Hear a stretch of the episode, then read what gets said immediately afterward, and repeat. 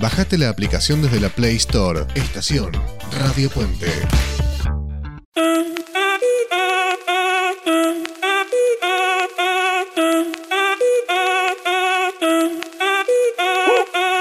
Si el ritmo te lleva a mover la cabeza, ya empezamos como es. Mi música no discrimina a nadie, así que vamos a romper. Toda mi gente se mueve. Mira el ritmo como los tiene. Muy buenas tardes, bienvenidos a Telatinos, el programa de radio para la comunidad latina en Italia. Tenemos un programa lleno de sorpresas, música, anécdotas. Quédense porque tenemos dos horas increíbles por delante. Y hablando de increíbles, las tengo a ellas. Victoria, ¿cómo estás? Muy buenas tardes. Buenas tardes, feliz viernes para todos.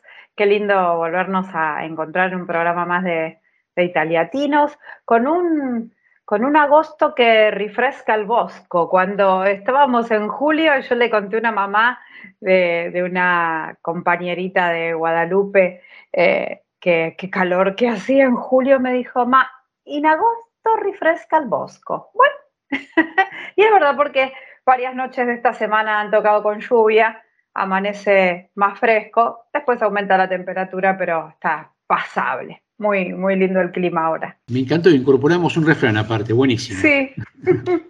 Sabri, ¿cómo estás? ¿Cómo andan las cosas por San Benedetto? Hola a todos, buen viernes. Eh, tal cual, en agosto, ¿cómo era? En agosto refresca el bosco. Bueno, así, porque acá también el calor está menguando, está hermoso, no es que hace, está fresco, no, pero antes hacía un calor sofocante, ahora es un calor eh, lindo, agradable, el calor que a mí me gusta, así que disfrutando mucho, estamos yendo mucho a la playa, al mar, eh, bueno, tratando de broncearme en el final del verano. Vamos todavía, es una, buena decisión. Yo jamás me, puede, me podré broncear, pero ¿vieron que hay pieles que no se broncean nunca? Bueno, yo tengo una de esas. Y cuéntenme, este, en estos días, ¿cómo pasaron Ferragosto, el famoso primer Ferragosto? Pues en mi caso fui al lago Iseo, muy bonito ese paisaje donde se juntan el lago con la montaña eh, es muy lindo ese, cielo azul turquesa y el lago que también más o menos lo, lo imita. Y mm, cómo uno puede ver cuánto tiempo y civilización hubo alrededor del agua, ¿no? Muchos, muchos años, cosas antiquísimas del siglo I, del siglo II, construidas por ahí. Eh, hicimos ese, esa salida entre domingo y lunes porque nos quedamos a dormir allá. Así que bueno, fue muy lindo también ver el, amanecer en el lago, eh, excursión que recomendamos. Sabri, ¿hicieron algo especial el fin de semana? Por supuesto que sí, Ferragosto acá en Italia. En algunos lugares me he enterado que no se ha hecho nada, que no se ha festejado. La verdad los invito todos al centro de Italia porque se festejó muchísimo, sobre todo en las zonas costeras. Bueno, nosotros particularmente nos fuimos a una fiesta que organizaba el hotel donde trabaja Julián, mi esposo. Tomamos unos tragos, bailamos muchísimo y después cuando ya nos íbamos, pasamos por otro lugar que había otra fiesta y dijimos, vamos a entrar a ver qué. Entonces también bailamos, eh, y también festejamos con la otra fiesta que era como que no teníamos nada que ver porque estaban todos ya eh, levantando las mesas porque habían puesto un montón de mesas donde habían comido y, demás, estaban ya en la parte del baile. Nosotros caímos ahí, empezamos a, festejar también con ellos y después sí, no nos fuimos a casa porque Julián trabajaba el otro día. Al otro día sí que nos fuimos a la playa. El, lunes, el 15, que fue que es Ferragosto propio, nos fuimos a la playa, fuimos a tomar un helado y bueno, la, pasamos bien. Como se festeja un Ferragosto. A la noche, la, noche previa tiraron fuegos artificiales, joda, además. Al día después es playa. Nosotros el, el domingo, el día anterior de Ferragosto, se nos ocurrió ir a Verona. Pero para ir a Verona pasamos por Milano Centrale, que estaba repleto de gente, porque aparte de Ferragosto empezaba la última parte de las vacaciones. Estaba lleno, lleno, lleno de gente tomamos un tren también repleto de gente. Eh, antes de llegar a Verona, uno pasa por el lago de Garda, pero pasa por un lugar que se llama Sirmione, que es una península que entra en el lago, como que se mete, y hay un momento determinado que uno mira a derecha e izquierda y ve agua. Eh, realmente es una excursión, más allá que el lago es hermoso, especialmente Sirmione tiene esa peculiaridad que lo hace muy especial. De hecho, hay un castillo en el medio de Sirmione eh, y uno tiene una cuadra adelante y una cuadra a derecha e izquierda el lago. Fuimos a Verona, lleno de gente, nos llamaron la atención las veredas anchas, que no es algo que uno esté muy acostumbrado a ver en, Italia, muy, muy amplias, y eh, Verona es medieval, es todavía anterior a Roma, y hay ruinas de, aquella época que son increíbles, eh, lleno de gente, pero se puede circular muy bien, con mucho respeto, eh, y nos llamó la atención, fuimos a un, pasamos por un local de ropa, que estaba en la planta baja, todo lo que era dona, y en la parte del subsuelo, que estaba Uomo, la mitad del salón estaba sellado, estaba resguardado, porque eran ruinas romanas. Y alrededor uno veía los escaparates con remeras, pantalones, buzos. O sea, la persona que lo compró, a sabiendas que iba a perder la mitad de espacio para exhibir sus prendas, lo hizo por este cuidado proverbial y que uno agradece que haya en Italia por las cosas antiguas, esta veneración por el legado, ¿no? Tal cual, qué interesante eso de, las ruinas, porque los romanos han, han, viajado, ¿no? del norte, después por toda esta parte de la costa del Adriático, como en Fano, que hay muchísimas ruinas romanas, incluso hay eh, el, arco de Augusto, porque Augusto estuvo ahí, en Fano, y de ahí de Fano sale la ruta de la Salaria que llegaba a Roma. De hecho, es increíble en, España, en Segovia, que será unos poco más de 60 kilómetros de Madrid, todo el mundo va ahí porque hay un restaurante para comer cochinillo, que es, que es la, atracción del, lugar, y en España también la gastronomía es tan importante como en Italia, pero aparte hay un acueducto que hicieron los romanos. Sí, después de 20 siglos tiene alguna fisura, algo pierde, pero bueno, tiene nada más que 2000 años. Esto no sería para nada posible si no tuviéramos del otro lado, allá lejos, pero siempre con nosotros, a Aldo, nuestro operador transoceánico. Le vamos a pedir que para cerrar este bloque inicial del programa, empecemos con un temazo, porque siempre es parte fundamental de Italiatinos eh, la música. Le pedimos de Imagination, Just an Illusion.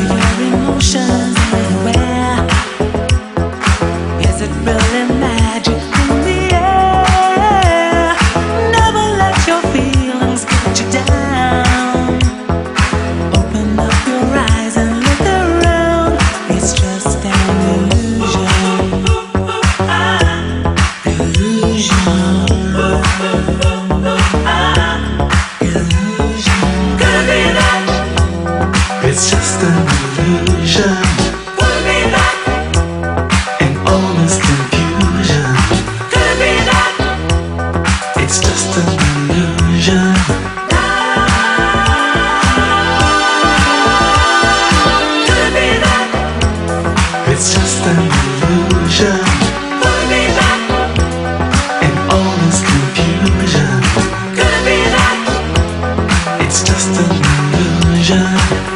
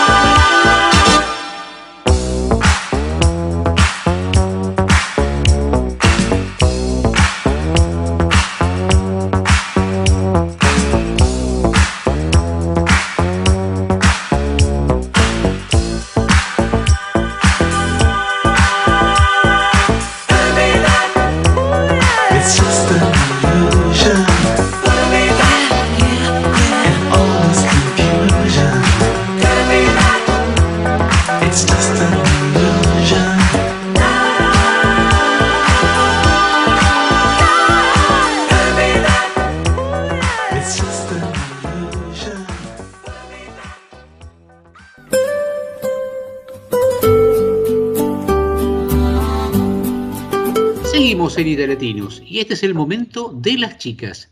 Pero antes de empezar, Emi, por favor, ¿nos puede decir las vías de comunicación del programa? Ok, gracias.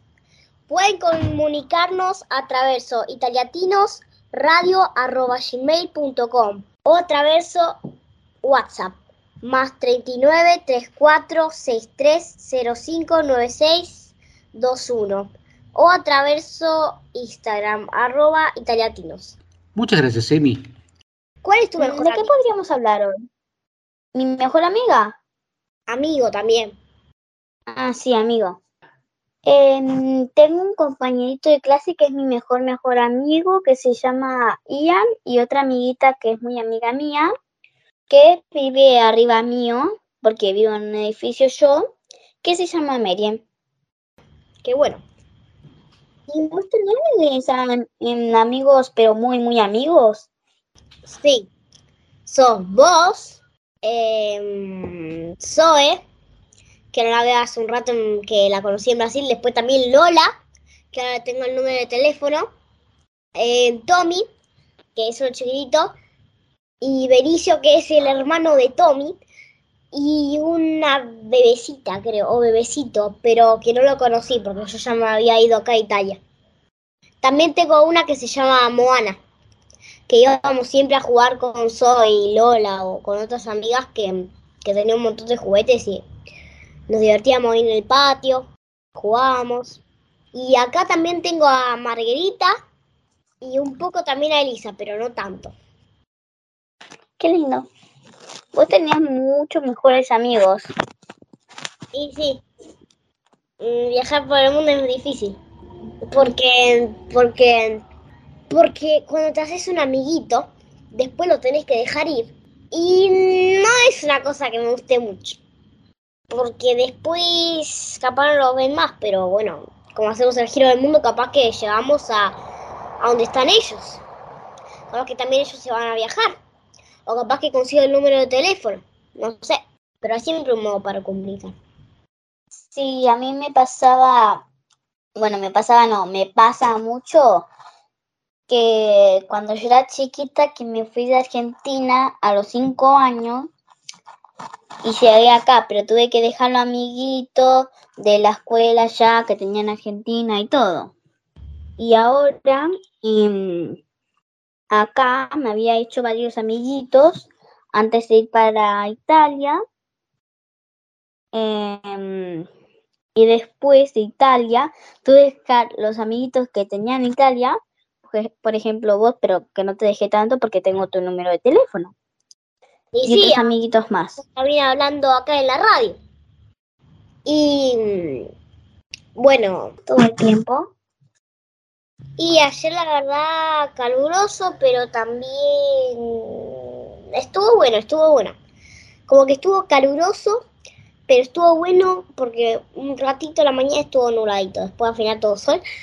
Fuimos a una playa, después al lado de esa playa estaba nuestro chalet preferido, entonces fuimos a ese chalet, bueno, a uno de los dos chalets preferidos, que se llama Promenade, y fuimos, tomamos un helado, saltamos en un trampolín, bueno, mi hermanito tuvo problemas en el trampolín, como que no, no le gustó, pero como, después, como todos los hermanitos, como todos los hermanitos chiquitos, en el trampolín se o se hacen mal o se pegan la cabeza.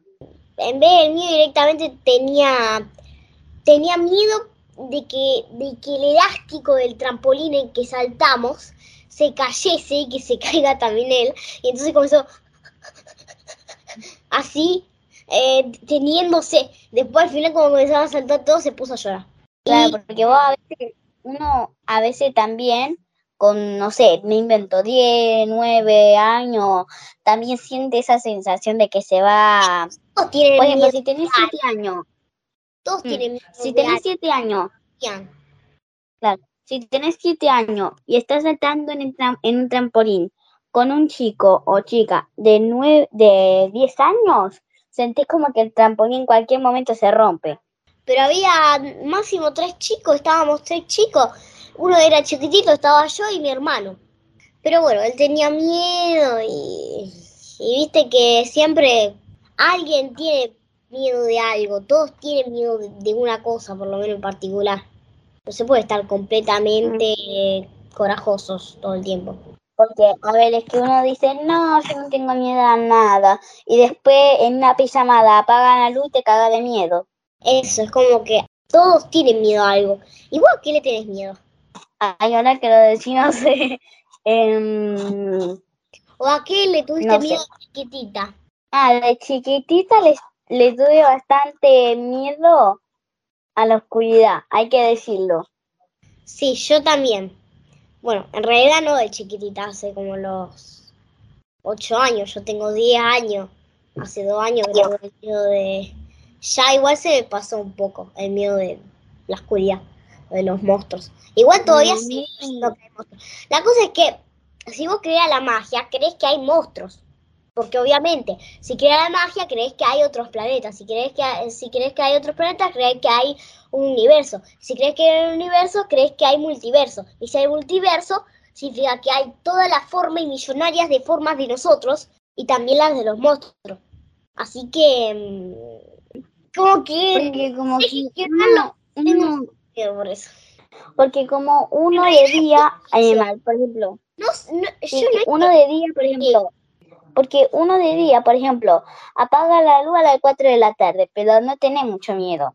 Pero de noche, cuando te está, estás en la cama y tu papá o tu mamá, que te acostaron y te dieron un besito de buenas noches, apagan la luz y vos te sentís como... Una te apaga la luz, ¡pam!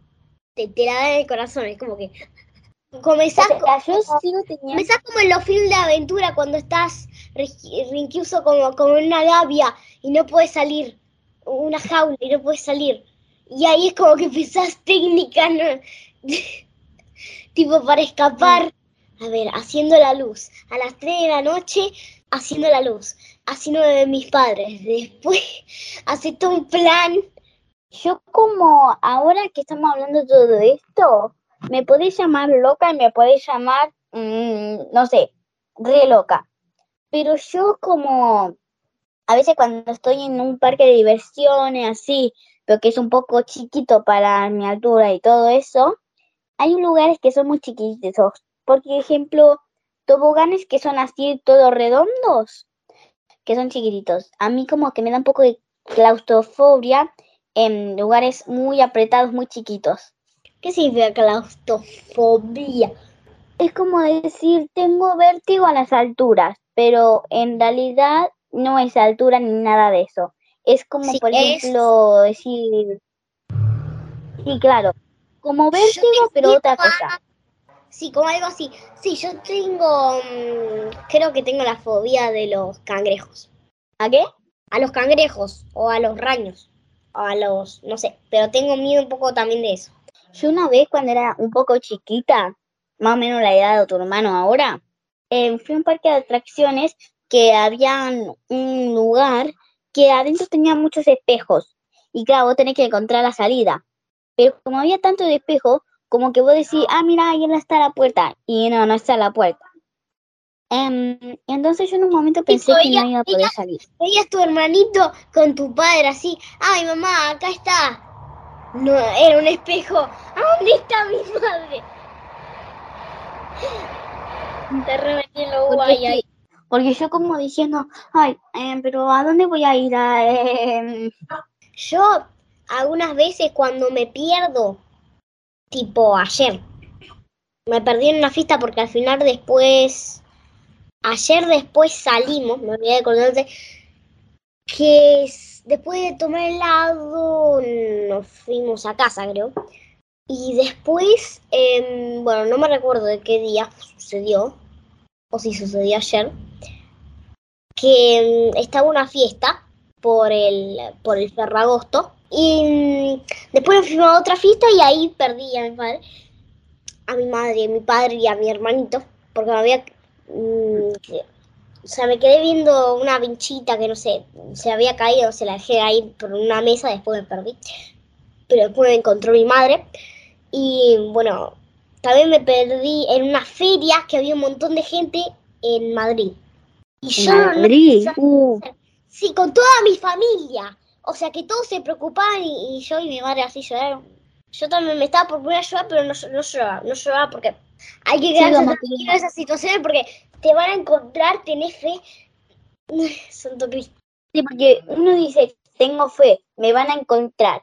Después de Después, no si sé, no, dos o tres minutos, mil cosas, o sea.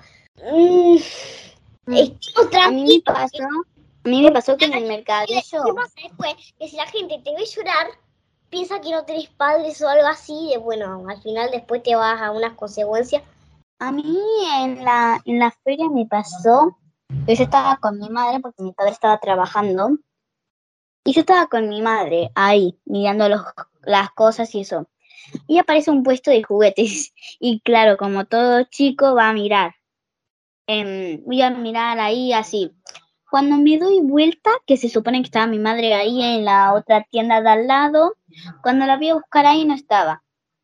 Yo diciendo, mamá, mamá, hasta la nombré por su nombre y ella ni a.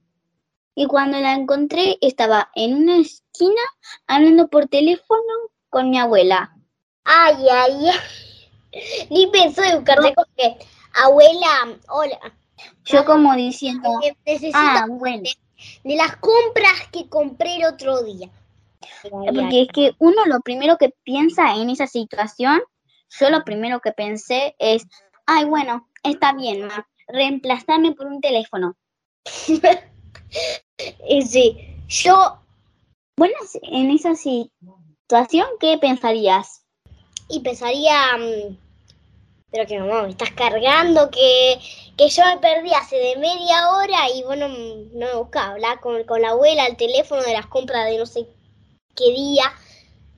Y entonces yo, como que en ese momento me daría la- así, tipo lo meme, me daría propio la mano en la cara y... Ay, ay, ay. Porque es increíble. Porque es que uno dice, bueno, está bien, no se dio cuenta, estaba hablando por teléfono. Pero a ver, tenés que escuchar, que tenés dos orejas. Por una oreja te pones el celular para hablar con mi abuela y por la oreja del otro lado me escuchas a mí gritar. Pero no, las dos orejas tienen que estar acá, escuchándola a la abuela.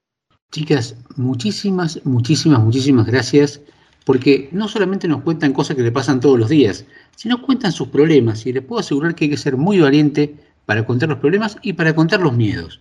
De hecho, hay muchos adultos que no se animan a contarlos. Por eso las felicito.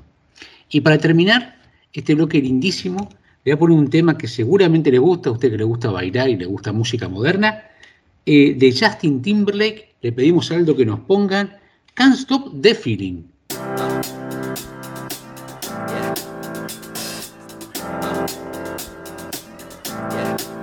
I got this feeling inside my bones. It goes electric wavy when I turn it on. Off from my city, off from my home. We're flying up no ceiling when we in our zone. I got that sunshine in my pocket, got that good soul in my feet. I feel that hot blood in my body when it drops. Ooh, I can't take my eyes off of it, moving so phenomenally. You're more like the way we rock it, so don't stop.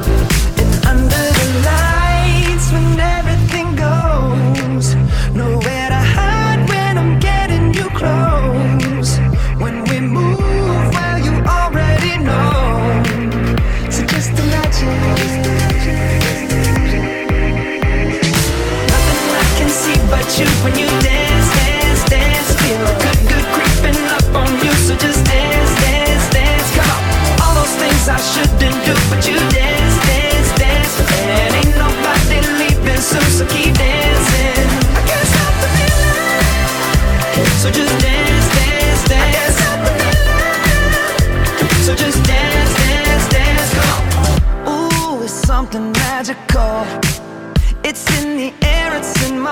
rushing on. I don't need no reason, don't need control. I fly so high, no ceiling when I'm in my zone. Cause I got that sunshine in my pocket, got that good soul in my feet. I feel that hot blood in my body when it drops. Ooh, I can't take my eyes off of it, moving so phenomenally. You're more like the way we rock it, so don't stop, stop, stop.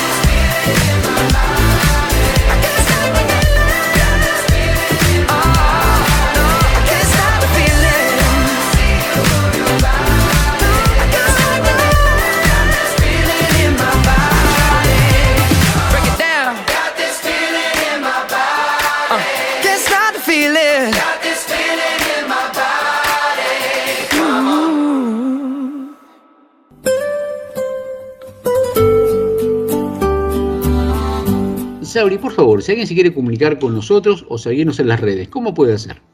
Bueno, puedes seguirnos por Instagram en arroba italiatinos o al email italiatinosradio.gmail.com y también tenemos WhatsApp. Tomen nota, lápiz y papel para anotar más 39 34 63 05 96 21.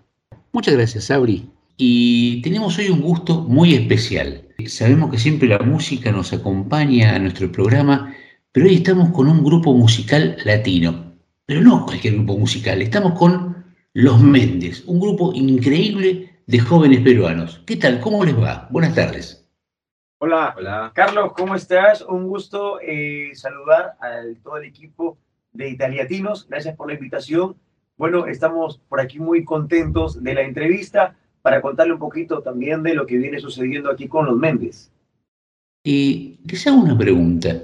Eh, ustedes son hermanos, ¿no? Aparte del grupo. ¿Cómo hacen para convivir los hermanos con todos sus problemas y sus diferencias y aparte tocar juntos? Créeme, créeme que no siempre hay problemas, hay de vez en cuando, y ya como que hemos sabido eh, separar, eh, digamos, esa molestia de momento. En el escenario todos somos, todo está perfecto, todo está maravilloso. Y creo que ya también se nos ha hecho costumbre de que estamos enojados un momentito, pero después, ya al rato nada más, un rato pequeño, todo está bien. Nos Todo- olvidamos. Nos olvidamos, ¿no? ¿Y ustedes ya desde pequeños cantaban en grupo, hacían cosas en equipo? Es, bueno, la verdad, eh, quien nos educó en la música a muy temprana edad fue nuestro padre, que también ha sido músico. Él fue el que inició, digamos, este, este, este proyecto musical, que primero fue entrenarnos a nosotros, eh, darnos todo el conocimiento que él ha tenido y para nosotros, digamos, eh, cristalizar ese conocimiento, empezábamos de niños a participar en diferentes festivales a nivel nacional.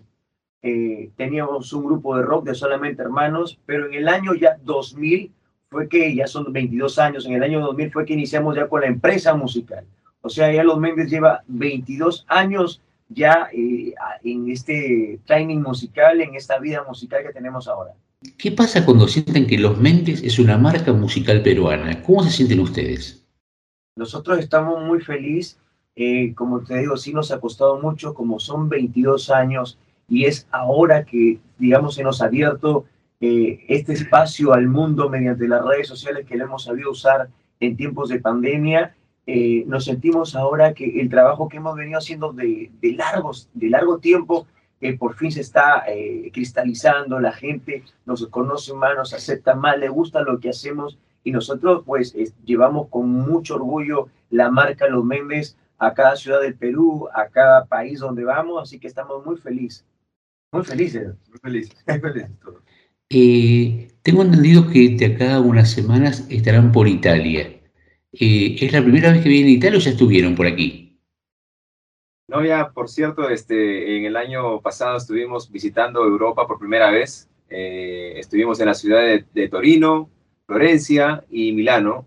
Y este año vamos a repetir el plato. Eh, este 8 de octubre estamos, a propósito, estamos en No, en el, el 8 estamos en Milano. Milano. Milano. A ver, Milano. ya no tenemos las fechas aquí. No, Tenemos las fechas aquí. A ver, ¿qué la- Les digo, mientras que se van fijando las fechas, eh, díganme, cuando ustedes vienen, les ha tocado ir a otro país, en este caso Italia, aparte de- del trabajo que van a, se preparan para hacer eh, su, su trabajo y su presentación, ¿tienen oportunidad de recorrerlo como turistas?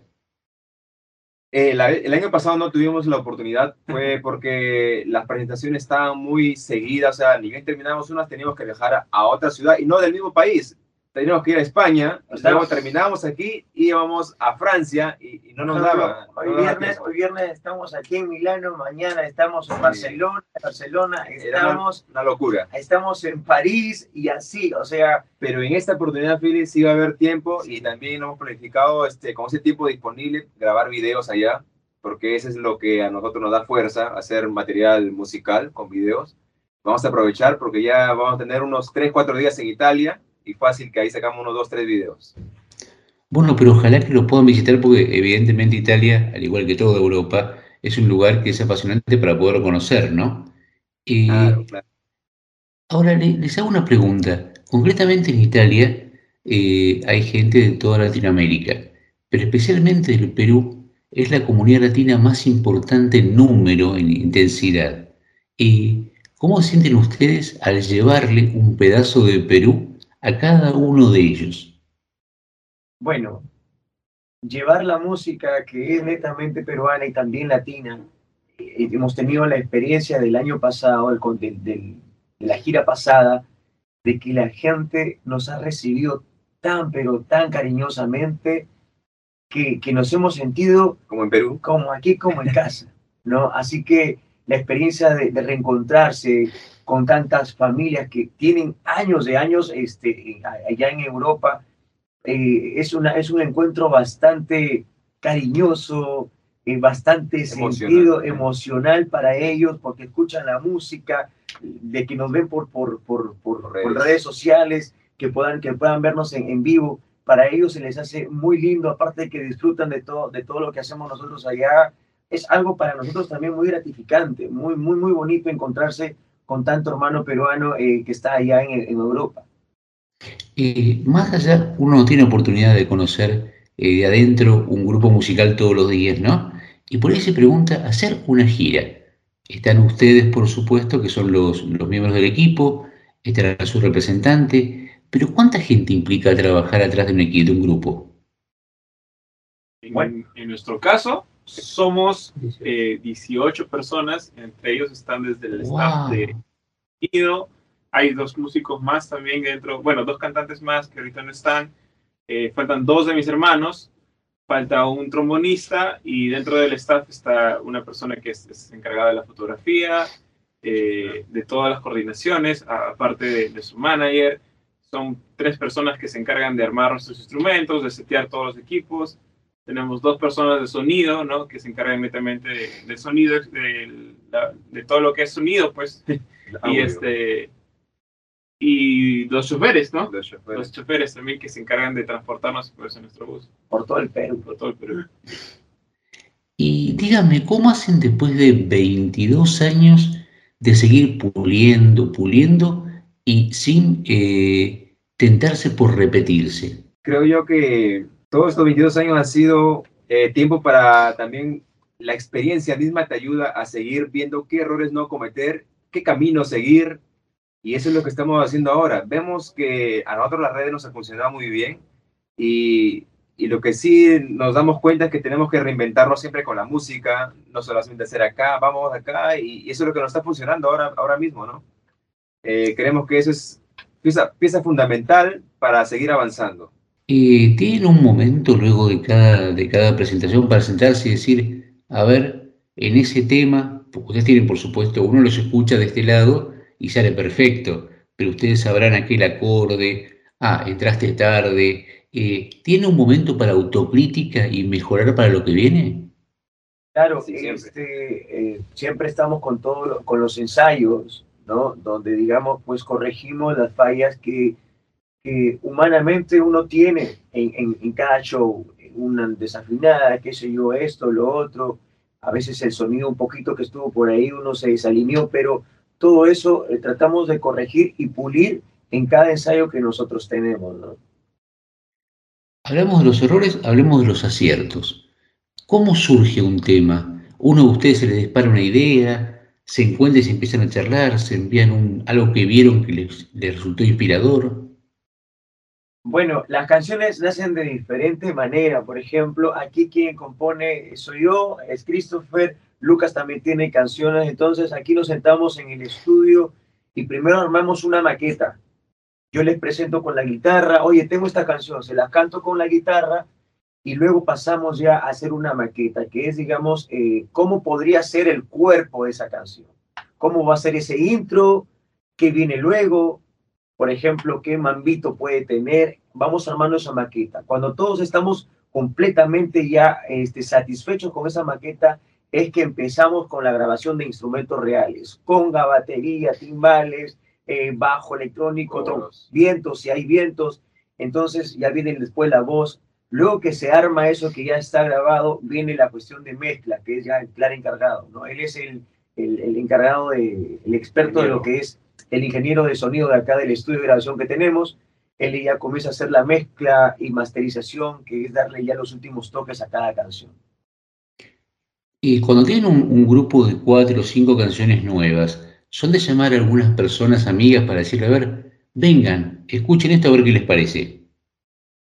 Eh, en ese sentido, como filtro, eh, Son nuestra familia. es nuestra familia. Es nuestra familia y algunos amigos muy cercanos que tenemos, digo, oye, escucha esto, ¿qué te parece? Y claro que sirve su opinión, ¿no? Y ahí vamos diciendo, oye, mira, estos comentarios coinciden, entonces me parece que hay que variarle aquí, hay que cambiarle esto para que el oído, digamos, de, de esas personas, que es, digamos, el reflejo de las demás personas, este, puedan captarlo mejor, ¿no? Porque nosotros tenemos que hacer música, lo que sentimos, pero siempre también que pueda llegar a la mayoría de la gente, a las masas, ¿no? Porque si voy a hacer mi gusto, creo que podré llegar a, a muy pocas personas, ¿no? Siempre estamos pensando en eso. Eh, siempre en la familia está, no sé, mamá que me dice siempre que está lindísimo todo lo que hagas vos, pero por ahí un tío gruñón que dice, pero siempre el tío Marcelo me dice, ¿les pasa eso que hay alguien que siempre se encuentra el pelo al huevo, justo lo que faltaba? Sí, es más, nuestro padre es ese. Ah, Siempre nuestro papá mismo es el que a veces me dice, pero hijo, que este está muy repetitivo, ¿por qué no lo varías? Digo, No, nuestra madre también, ¿no? ¿ah? Nuestra misma mamá también, sí. Son bien críticos. Está un ¿eh? poco, puedes cambiarlo, sí. Y si no fuera por ellos, tampoco no nos diéramos cuenta de, de repente las eh, cosas repetitivas que hagamos en un tema, ¿no? Y eso lo tomamos siempre a bien. y les hago una pregunta, hablaban de la familia de ustedes, pero en 22 años uno cambia mucho y también uno crece y forma familias nuevas. ¿Cómo les ha pasado con sus familias? ¿Tienen familia, tienen novios, tienen pareja? Yo ya sí tengo mi esposa, ya son 15 años de relación, tengo una hija de 13 años. Eh, bueno, acá los mayores todavía están solteros, pero mis dos hermanos mayores también ya tienen su familia. Cada uno tiene sus hijos ya de la edad de mi hija de 13 años. Yo ya me acabo de comprometer, ¿verdad? Felicitaciones. Gracias, gracias. Eh, ellos dos están solteros todavía. Todavía están más chicos, pero eh, conforme hemos ido pasando los años, pues este, la familia se ha ido agrandando también. Y lo bonito es que las personas que vienen a, co- a conformar la familia Méndez eh, se involucran mucho con este proyecto que nosotros tenemos, con la empresa que tenemos. Así que eh, eso no- nos gusta mucho porque hace que todos caminemos en un solo sentido, con, un solo, con una sola meta, con una sola idea, ¿no? Y, y mantiene a la familia unida, que es lo importante. Si les pregunto qué, qué expectativas tienen para la gira por Italia, ¿cuáles serían? Bueno, eh, repetir el plato, ¿no? repetir el plato, Eh, sí. repetir, digamos, este, tiene que ser más abrumadora esta, esta vez, creo yo. estamos este, con mucha expectativa de que las cosas nos vayan mejor que el año pasado. Creemos que va a ser así. Eh, ya tenemos muchos comentarios porque ya se han lanzado algunos flyers eh, para de, de las presentaciones nosotros allá en Europa y hay muy buenos comentarios. Ya la gente dice, yo me alisto por aquí con mi familia, qué bueno que van a venir y acabo, ya, ya, ya se enteraron todo el mundo. Así que chicos, los vamos a recibir con esto, con lo otro. Y tenemos nosotros pues mucha alegría de volver y mucha emoción de volver este, por, por, por, por Italia y, y, y- y hacerlos gozar con la- toda la música que vamos a llevar. ¿Trabajan en, en ambientes cerrados o en estadios o en ambos? Trabajamos en diferentes eh, ambientes. Hay este, estadios que, que visitamos aquí en el Perú, coliseos, digamos, eh, por ejemplo, aquí como recién, digamos, tienen pocos meses de que ya se han abierto los permisos para los conciertos, ¿no? Por el tema de pandemia, siempre ha sido, ahora se está dando en, muchos, en muchas explanadas, ¿no? En muchas explanadas abiertos por el tema de COVID, eh, así que así se está dando de esa manera. Casi locales cerrados no se dan por los permisos, no lo, no- así de esa manera no lo permiten, más son sitios abiertos, estadios, explanadas, donde podamos realizar los conciertos. Eh, ¿Tiene alguna diferencia el público de Perú con el público que encuentran en Europa? Creo, creo, creo que la gente de Europa este, tiene un poquito más de cariño, creo, o Sí. sea, me parece, y creo que es por el, el tema de que, claro, están eh, lejos y extrañan mucho su país, y es algo que yo escuchaba mucho porque ellos con nuestros videos veían paisajes del Perú que ellos en algún momento visitaron y pues les traía muy buenos recuerdos, paisajes que, que de, de repente ni siquiera estaban enterados, pero que los hizo sentir orgullosos de su país, porque realmente Perú tiene lugares turísticos increíbles. Entonces, eso ellos lo sentían como que están muy agradecidos con nosotros de que nosotros estemos mostrando cómo es el Perú y pues se sentía, se- o se siente una especie de cariño Mucho más. especial, ¿no? Sí, sí. Eso, sí. Eh, ustedes lo plantean casi como que van a ver a parte de la familia que está en otro lugar. Exacto. Así es. Y ellos también de la misma manera nos reciben allá, ¿no? Sí. Va a venir familia que no veo hace muchos años y nos reciben de una manera increíble y a nosotros nos hace sentir muy, muy especiales, pues, y, y por eso es muy bonito poder eh, estar con ellos. Chicos, desde ya que la comunidad latina en el Perú y los que no somos peruanos también los esperamos para poder disfrutar de su música y de ustedes, lo que son como personas, que eso se trasluce a través de la música, ¿no? No somos nada más que música, son personas. Y les agradezco muchísimo este grupo que tienen y lo que demuestran. Si es complicado tener hermanos, tener hermanos y estar 22 años en un grupo musical debe ser un trabajo diario, ¿no? Así es. Eh, les pido un favor. Eh, nos gusta cerrar estos, estos encuentros, estas charlas, con un tema musical. Y los tenemos a ustedes. Les pediría por favor que elijan un tema para que cerremos y que nos, eh, nos cuenten un poco cómo surgió este tema musical. Bueno, eh, en- encontré el tema, es- fue rápido, la verdad, este, hacerlo. Año 2004, Año 2005. 2004, 2005 más o menos fue que lo compuse. Eh, buscaba algo muy bailable, muy que la gente gozara mucho, más que una letra profunda, más que una letra, digamos, inspiradora, era una letra, digamos, que haga bailar y que el ritmo también Pegajoso. se- sea pegajoso. Y creo que lo conseguimos con esta canción llamada A Bailar, que es este, digamos, el himno de, de- del grupo, ¿no? El intro. Donde llegamos, la gente lo pide como cuatro o cinco veces en la noche. Es un tema que prende. Ajá. Dale. A lo contexto lo más. Vamos a darle para que relaje, ponte movimiento y mueve tu cuerpo. Wow.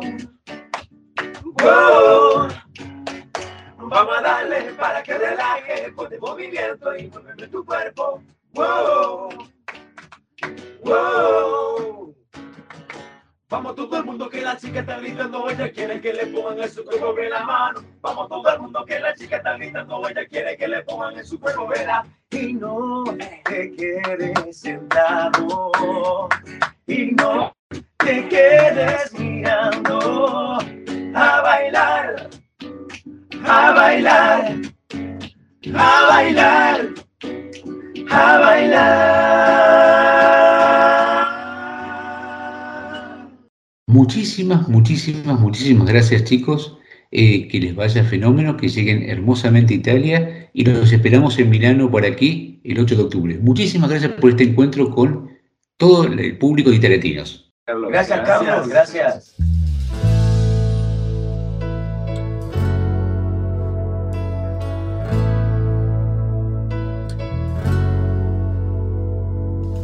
Ya no quiero verme contigo.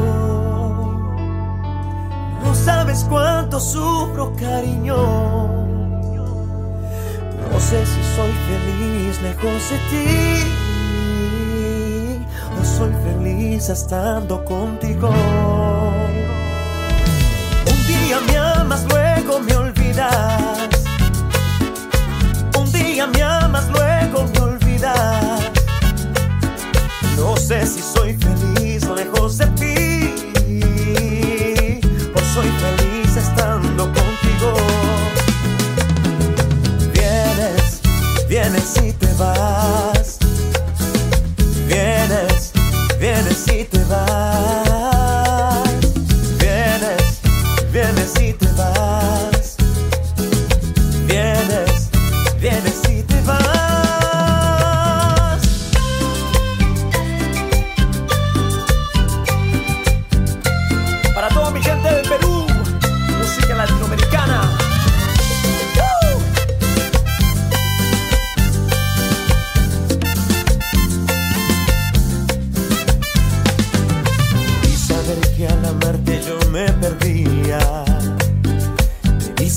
Que tu mundo ya no era mío. Que es tan lejano aquel día en que me decías. Ya no soy niña, ya no juego con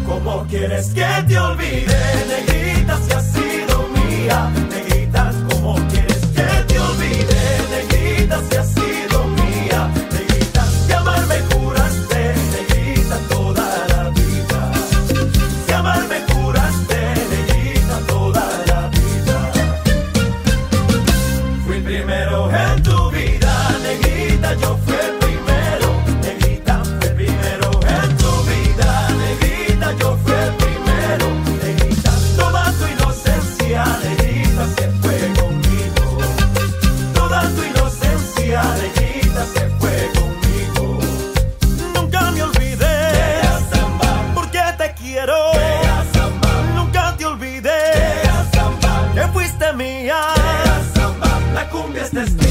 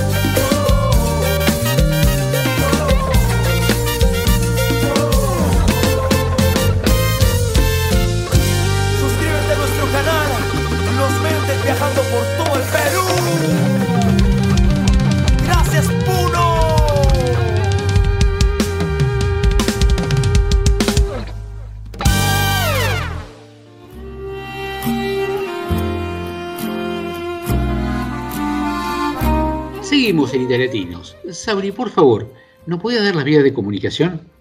Claro que sí.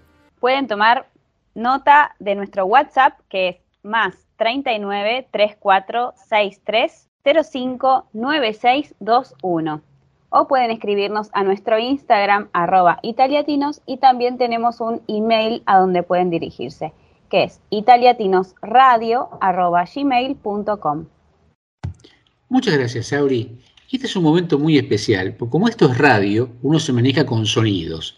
Entonces, cuando viene escuchando la radio y nos escucha a nosotros y por ahí escucha... Chao amici. Sabemos ya que es el momento de Federica. Federica, quedamos en tus manos. Chao, ¿cómo están todos? Hoy les quiero hablar como siempre es eh, periodo de vacaciones en Italia, de las mejores páginas para reservar hoteles y apartamentos en Italia. Eh, muy probablemente algunas de estas páginas ya la habrán escuchado, ya las conocen, pero quizás hay algunas que todavía no conocen y que le puede servir para ahorrar, para conocer mejor las zonas donde, eh, donde ir de vacaciones, pero no solo de vacaciones, porque también hay unas páginas útiles para personas que mm, tienen que mudarse a Italia y para las primeras semanas quizás no tienen ya, por supuesto, una, una casa, un piso donde ir y entonces puede ser una buena opción alquilar quizás por un tiempito, como dos semanas, tres semanas para buscar luego acá directamente el, el apartamento donde, donde van a vivir. Entonces vamos a descubrir estas páginas. La primera, una, algo que, le, que quería aclarar también es que para cada página yo le voy a decir también cosa ci piace, lo que nos gusta, y cosa non ci piace, lo que no nos gusta. Así pueden tener una mejor idea. Expedia es la primera página que probablemente ya es muy famosa, es la alternativa más conocida y similar a Booking. Eh, es básicamente una agencia de viajes que te recomienda eh, y te permite reservar tus vacaciones. Ci piace, cancelación gratuita en la mayoría de los hoteles. También se puede pagar directamente en el hotel cuando llegas, así que no tienes que pagar siempre por adelantado. Uh, también hay un buen, programa de fidelidad, hay muchas ofertas en todo el mundo y también te permite um, comprar no solo el vuelo, sino también alquilar coche, buscar y reservar experiencias y mucho más. Non ci piace es que muchas veces no se entiende bien toda la información, no está siempre todo claro y el servicio uh, cliente, soporte a los clientes podría mejorar, no es de los mejores. Segunda página, Airbnb. Esa siempre la recomiendo mucho, yo la, utilicé muchísimo, sobre todo en el pasado, eh, cuando todavía con Booking no, se podían reservar solo hoteles y con Airbnb eh, por fin se podían reservar también apartamentos de una, dos semanas para ir de vacaciones, etcétera, etcétera. Entonces es una buenísima alternativa si buscas una casa. Uh, ci piace que hay un soporte muy bueno, H24. Uh, también uh, se puede alquilar por estancias de duración largas. Hay muchas ofertas en todo el mundo. non ci piace que no se puede, por ejemplo, también comprar el vuelo o alquilar coche.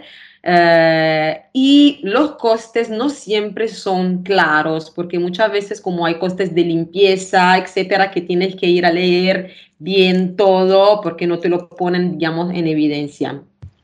Tengo una pregunta, Federica, eh, que es obligatoria en Italia. ¿Esto es bueno para toda Italia, para el norte, para el sur? ¿No hay problema? ¿Es para toda Europa? Eso sí, me olvidé decirlo, esto es todo para toda Italia, para toda Italia, para, para el mundo en general, porque con estas páginas que le estoy diciendo se puede reservar básicamente casi, casi en todo el mundo. Seguro para Italia. O sea, yo me, digamos que me estoy enfocando sobre todo para los que quieren visitar Italia. Y son las páginas más utilizadas en general por los italianos cuando se van de vacaciones. Siguiendo entonces con la tercera página, Agoda, no sé si ya la escucharon, siempre es eh, otra página que es menos conocida, pero hay muchísimas, muchísimos hoteles en todo el mundo, se puede reservar también vuelos, alquilar el coche, incluso se puede solicitar el traslado de taxi eh, al aeropuerto eh, y también hay una sección que se llama ofertas del día que es muy, muy válida, muy buena. Ci piace, un buenísimo servicio al cliente, la cancelación gratuita también, uh, las tarifas son realmente competitivas, entonces se lo recomiendo por eso. Non ci piace, aquí también los, costos, los costes totales no siempre son muy claros y los contactos por, por email pueden ser un poco lentos. Otra página es hotels.com que es uno de los más una, una, de las páginas más completas de reservas de, de, hoteles. Eh, hay miles de eh, instalaciones como B&B, hoteles, apartamentos, etcétera, etcétera. Hay un programa de fidelidad que te premia con tarifas secretas y también te da una noche de estancia gratuita por cada 10 realizadas. Ci piace, aquí también cancelación gratuita, el programa de fidelidad que les acabo de mencionar. Non ci piace, el servicio al cliente, digamos que podría mejorar. eh, y las reprogramaciones, digamos, si cambia algo, son a cargo del cliente. Trivago, siempre hacen la publicidad acá en Italia en la TV, no sé si la, la escucharon alguna vez. Trivago es un agregador en realidad, o sea que es un portal que te permite comparar las ofertas de más de 100 páginas de reserva y elegir, digamos, el, hotel ideal al mejor precio. Eh, se recomienda mucho a los que están ya acostumbrados a viajar y, mm, digamos que ci piace, que siempre se encuentra de hecho la oferta más baja. La página es muy fácil e intuitiva y no hay solo hoteles, también hay casas, B&B, etcétera.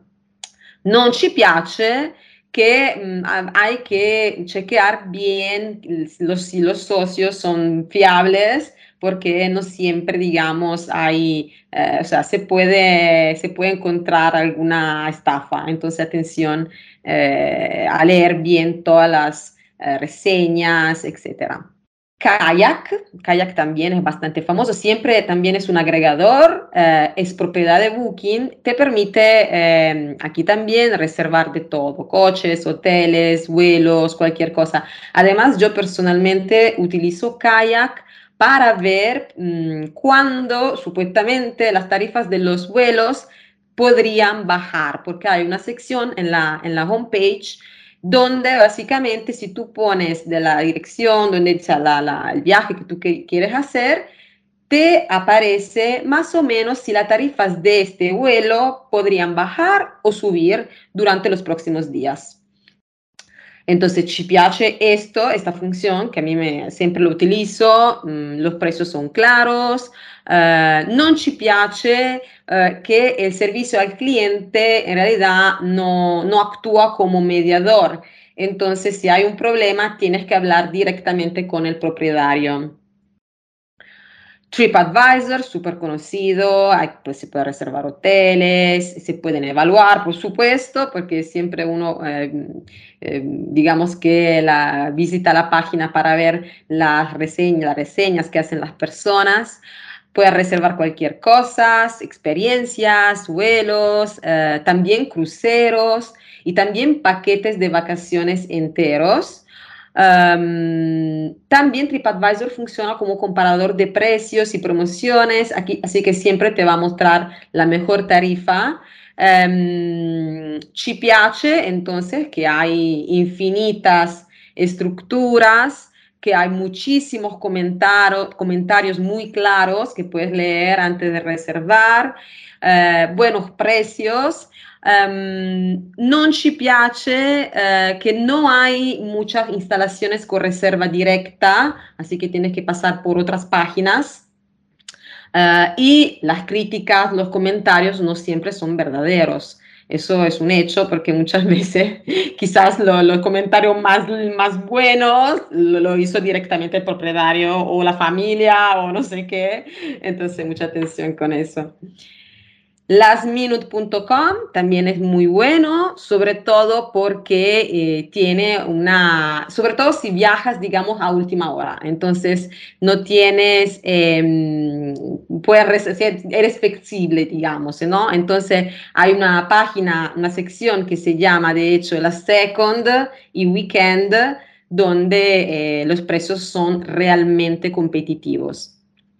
Ehm, non ci piace, aquí también el servicio al cliente no es, digamos, de los mejores. Otra página, bueno, se lo digo en español, VRBO, porque si no en italiano sería VRBO. Eh, entonces, esta página es la que antes se llamaba HomeAway y es específicamente para casas, apartamentos Hay mm, en más de 190 países de todo el mundo a precios muy competitivos. Ci piace que el servicio es muy atento, ehm, la aplicación también es muy cómoda para utilizar. eh, non ci piace, la página no siempre es muy clara. Por último, Google. Google en realidad no te permite reservar nada, pero eh, ahora básicamente lo que te permite hacer es ver, eh, comprobar, digamos, las, los precios de los de vuelos, de hoteles, eh, recibir también em, actualizaciones eh, y luego reservar en la página de, de referencia, porque en Google directamente no se puede reservar. Entonces, ci piace que tiene muchísimas soluciones, que se puede ver toda la información de manera muy cómoda, eh, los precios se actualizan constantemente y te notifican. Non ci piace porque digamos que es sobre todo recomendado para los que están acostumbrados a, eh, en italiano se dice eh, el fai da te. El fai da te sería el eh, hágalo usted mismo, así, ¿no? Entonces, fai da te, sí que si prefieres, digamos, ser acompañados en el proceso porque no estás acostumbrado y todo, no es, digamos, la mejor, la mejor opción. Por último, mi favorito, que ya se lo mencioné al principio, es Booking, que es el más famoso también. Eh, es mi favorito porque mm, el servicio al cliente yo creo que es lo- el mejor de todos. También porque eh, les cuento lo que me pasó hace unos años en la costiera malfitana. Estábamos de vacaciones con David de primera vez en la costiera malfitana, en Positano y habíamos eh, reservado un apartamento eh, con Booking. Positano general, la costiera en general, Positano en particular, es muy, muy caro para quedarse a dormir, pero encontramos una solución, digamos, que estaba bastante buena, así que reservamos ahí con Booking. La señora, la propietaria, el día antes de nuestra llegada nos, canceló, nos canceló la reserva, así. Por supuesto, un día antes y en julio, además, no había más nada, no había más disponibilidad. Nosotros ya estábamos ahí, no sabíamos qué hacer. Y nada, hablamos con Booking. Al principio nos dijeron, mira, para el precio que ustedes iban a pagar, nosotros le podemos reservar otro hotel, pero que no se encuentra en Positano, se encuentra en otro pueblo cerca. Nosotros como que, bueno, no, no era un gran problema, pero David también, mi esposo, dijo, no, pero yo quería ir a Positano, entonces yo quiero el hotel en Positano, porque no es nuestra culpa, ¿no? Que la señora lo canceló. Entonces, al final, Booking nos reservó el único hotel que estaba todavía disponible en Positano, haciéndolos pagar con una diferencia increíble de precio que le tocó pagar a la señora, a la propietaria que nos canceló porque era su, eh, era su culpa, digamos, que había cancelado a última hora. Y fue así que dormi- dormi- dormimos en Positano, yo y David, David y yo, en un hotel que costaba mil euros a noche, por noche, y nosotros no pagamos nada. Así que, como pueden ver, Booking a veces les puede regalar momentos mágicos. Buenísimo. Voy a aprovechar que la tengo a las dos. Sabri, eh, te tomo como vos tuviste dos lugares distintos. Eh, la tenemos a, a Federica que está en Milano, que conoce mucho Milano, y vos has estado hace un tiempo en Roma, ¿sí? Eh, si vos tuvieras que recomendar, tuviéramos un sabri.com, ¿no? Eh, ¿Qué recomendarías en Roma? ¿Un lugar más barato o mejor ubicado y no tan barato? Eh, bueno, en Roma lo que nos pasó a nosotros es que nosotros como somos una familia siempre buscamos casa, por una cuestión también de ahorrar un poco en la comida y, y bueno, tener la comodidad de, tener dos chicos y bueno, te servís eh, lo que quieras a cualquier hora. Eh, entonces siempre buscamos casa y encontramos un departamento, eh, bueno, dentro de todo económico, 100 euros la noche para lo que es Roma, está bien y estaba bien ubicado. Eh, entonces, quizás en Roma se pueden encontrar buenas cosas buscando muchísimo, se pueden encontrar cosas buenas, baratas y, bien ubicadas. Si no, yo prefiero que sea económico, pero lindo, pero que no esté en una fea zona. O sea, tengo muchas pretensiones, por eso siempre que busco un departamento me, llevan dos un día, dos días a buscar un departamento. Federica, Milano que es inmenso, ¿sí? Hotel, casa en las afueras, eh, buscar un cuartier cerca del centro, ¿qué conviene? Bueno, en realidad, como vivo en Milán, yo te podría recomendarte mucho mejor en Roma, porque, porque a Roma sí tuve viaje muchas veces, pero en Milán, por lo general, también me pasó porque hay amigos eh, que, via- que viajaron para visitarme, etcétera. Y yo recomendaría, los hoteles son muy caros, depende siempre, por supuesto, también de la temporada, eh, pero em, mucho mejor alquilar una- un apartamento, como dice Sabri, con Airbnb, por ejemplo. Em, también porque en Milán los transportes funcionan muy bien, así que no necesitas estar en el centro de la ciudad. En Roma, por ejemplo, eso ya es más difícil, porque si no estás cerca del centro, mm, los transportes sí hay, pero no son, digamos, eh, muy los mejores, digamos, de Italia, ¿no?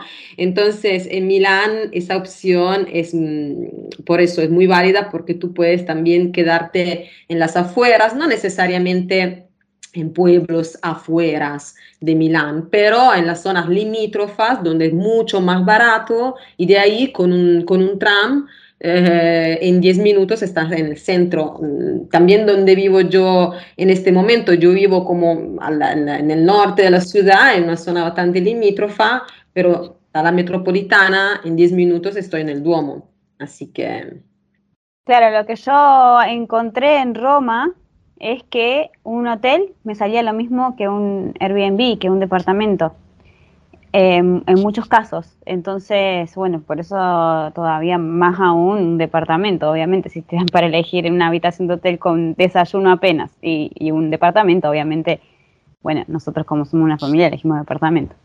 Pero Claro. sí, es verdad eso de que mientras más te alejas, eh, es más barato, pero bueno, hay que ver las conexiones también de la ciudad. No, es que Roma, es, por supuesto, es mucho más turístico que Milán. Entonces, claro, se aprovechan muchísimo los turistas, así que todo te sale, te sale muy, muy caro.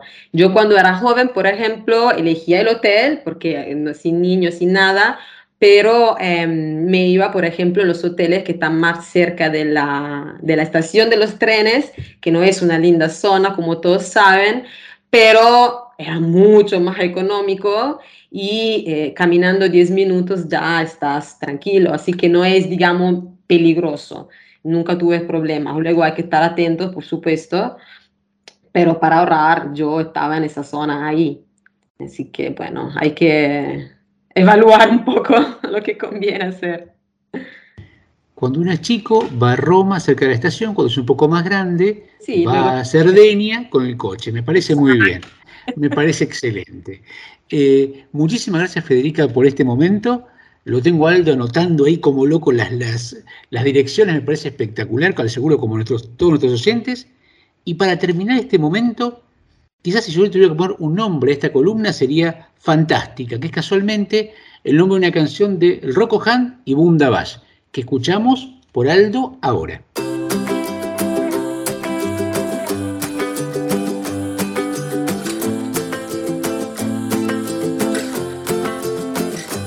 Basta una chitarra e dico quello che penso. In questi panorami molte volte mi perdo. Questo vento caldo mi riporta a Salerno. Noi due ragazzini andando al mare sul mezzo. Era tutto diverso, oh oh oh. Non ci vediamo da un pezzo, mo oh oh. E devo ammetterlo, mi manca un po'. Tornare dove tutto cominciò. Certi amori ritornano come le onde del mare. Di fantasticare. Ma poi basta un momento, guardarti mentre stai dormendo. Negli occhi c'è un mondo stupendo. Cosa te ne fai dell'America? Ma l'avresti mai detto? Ti sciogli i capelli nel vento, anche se è passato del tempo. Tu rimani scommesso di brutto. Quindi se poi ti perdo allora perderò tutto. Io che proprio non volevo diventare un adulto. Ci hanno dato il mondo e noi l'abbiamo distrutto. Perciò vorrei tornare come prima Quella mattina. Guardavo il mondo ma da un'altra prospettiva. Con te vicina, una bambina che non è cresciuta più. Certi amori ritornano come le onde del mare siamo stanchi di fantasticare Ma poi basta un momento Guardarti mentre stai dormendo Negli occhi c'è un mondo stupendo Cosa te ne fai dell'America? Ma l'avresti mai detto? Ti sciogli i capelli nel vento Anche se è passato del tempo Tu rimani sempre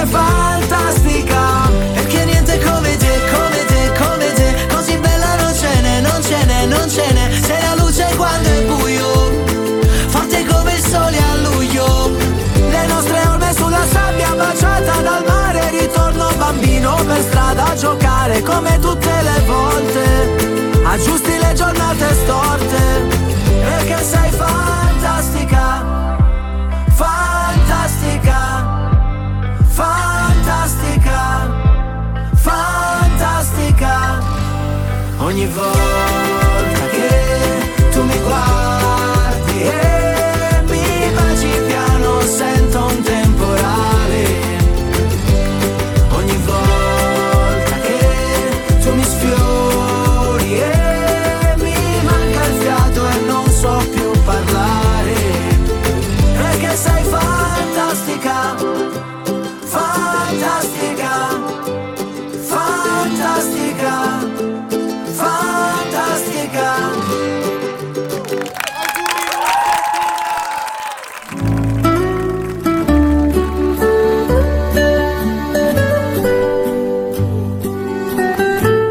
Seguimos en Italiatinos. Sabri, por favor, si se quieren comunicar con nosotros nuestros oyentes, ¿cómo pueden hacerlo? Bueno, pueden hacerlos escribiendo un email a italiatinosradio.gmail.com, escribiéndonos un mensaje a nuestro WhatsApp más 39 346305 9621 o pueden seguirnos y escribirnos también a nuestro Instagram arroba italiatinos. Muchas gracias, Sabri. Estamos en verano y si hay un tema fundamental en verano y en Italia es los helados. Todo el mundo consume helado, hay un montón de heladerías. Es más, los italianos suponen tener la mejor gelatería de- del mundo, ¿sí? Pero vamos a ir a un lugar donde hay un argentino que puso una heladería y conquistó ese lugar. Para que nos cuente cuál es el secreto. Rubén, buenas tardes, ¿cómo estás? Hola, buenas tardes, Carlos, ¿cómo te va? ¿Bien? Contanos, ¿en qué parte de Italia estás? Mirá, estamos precisamente en Santo Espíritu, eh, Bari. Es un pueblo de 12.000 habitantes. Santo Espíritu es un, es un lugar pesquero. Antiguamente era, más grande en, esa, área, pero bueno, ahora se convirtió más, tradicional. O sea, la, gente viene más a veranear. Es un lugar muy, muy, muy, muy cálido, muy lindo. Chiquito, pero lindo. Pero contame, el contexto de Bari, ¿cómo pasa en verano? ¿Cómo cambia la población con toda la gente que viene de vacaciones? Ah, sí. Eh, en el verano acá muy distinto. Eh, digamos, eh, si bien este año tuvimos muchos turistas, por ejemplo, y el año pasado ya un poco había menos, este año más de, todo, el, o todo el mundo, y muchos argentinos también. El tema es que llega el invierno y eh, el helado prácticamente se vende casi nada, nosotros estamos tratando de imponerlo, pero es bastante, o sea, el italiano es bastante metódico en ese sentido, ¿no? O sea, le hace frío, no toma helado. Eh, nosotros estamos tratando de imponerlo y bueno, estamos logrando poco a poco con la clientela nuestra.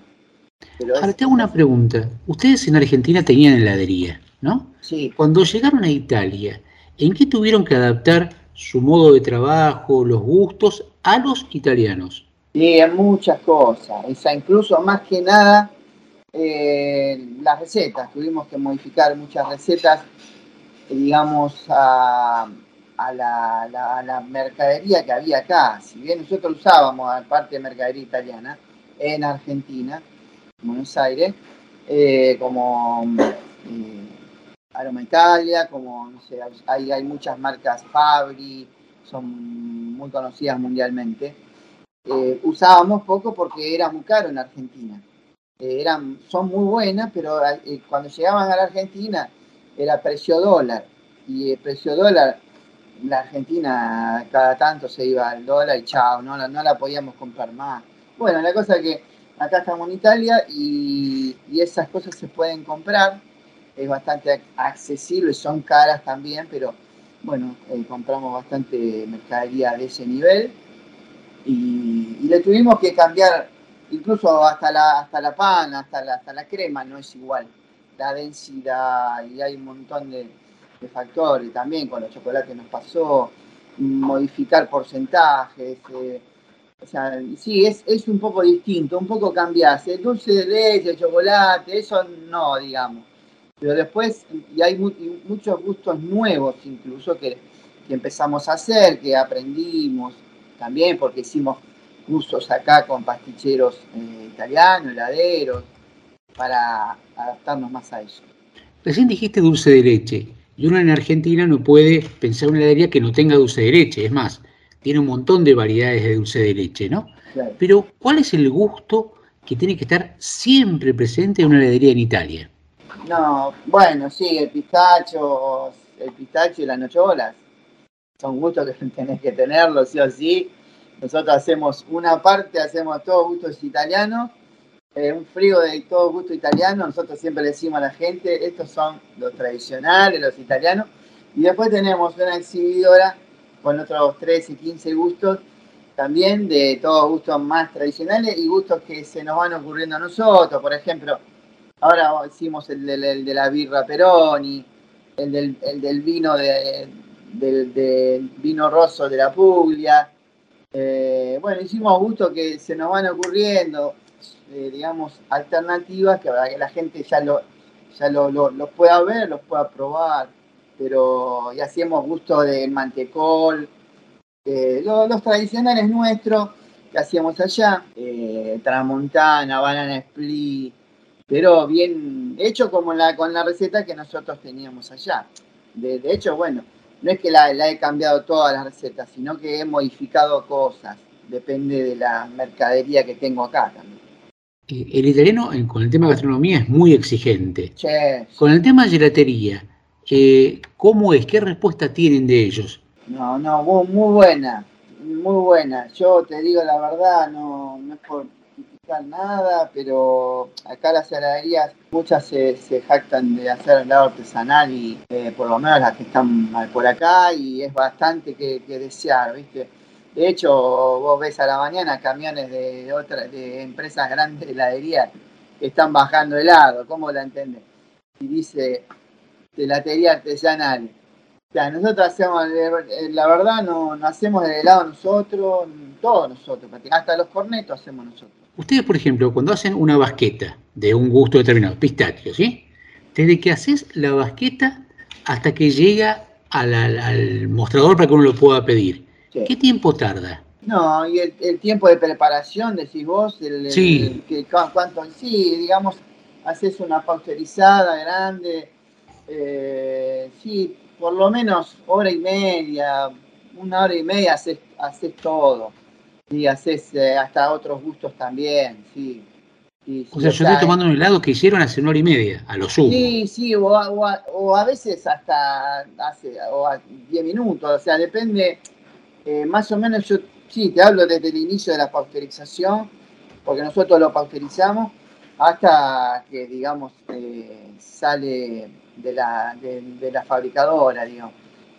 Calculá, ho- hora, hora y media sería, pero hay helados que salen más rápido, eh, como los gustos de agua. Y tengo una pregunta, nadie les dijo en un momento cuando llegaron, pero ¿cómo se te ocurre poner una gelate- gelatería acá, que son los reyes de helado? Sí, no, mucho, muchas veces me dijeron, pero no, o te, o te dicen, ¿qué haces acá? ¿Viste? O- pero, y bueno, son desafíos, ¿viste? O sea, nos- ve- veníamos de vacaciones nosotros acá a Italia, siempre. Porque están todos los parientes, y más en este pueblo, por eso es que vinimos a este pueblo. Los padres de, mi esposa son natos acá, Santo Espíritu. Mi abuelo era de Génova, pero bueno, nos hemos quedado acá porque no, nos gustó la calidez que había. Y muchos te dicen, ¿qué haces acá? Eh, pero, y el tema de, como vos decís, eh, de, nosotros estamos rodeados por 15 heladerías, o sea, 15 heladerías de tantos años.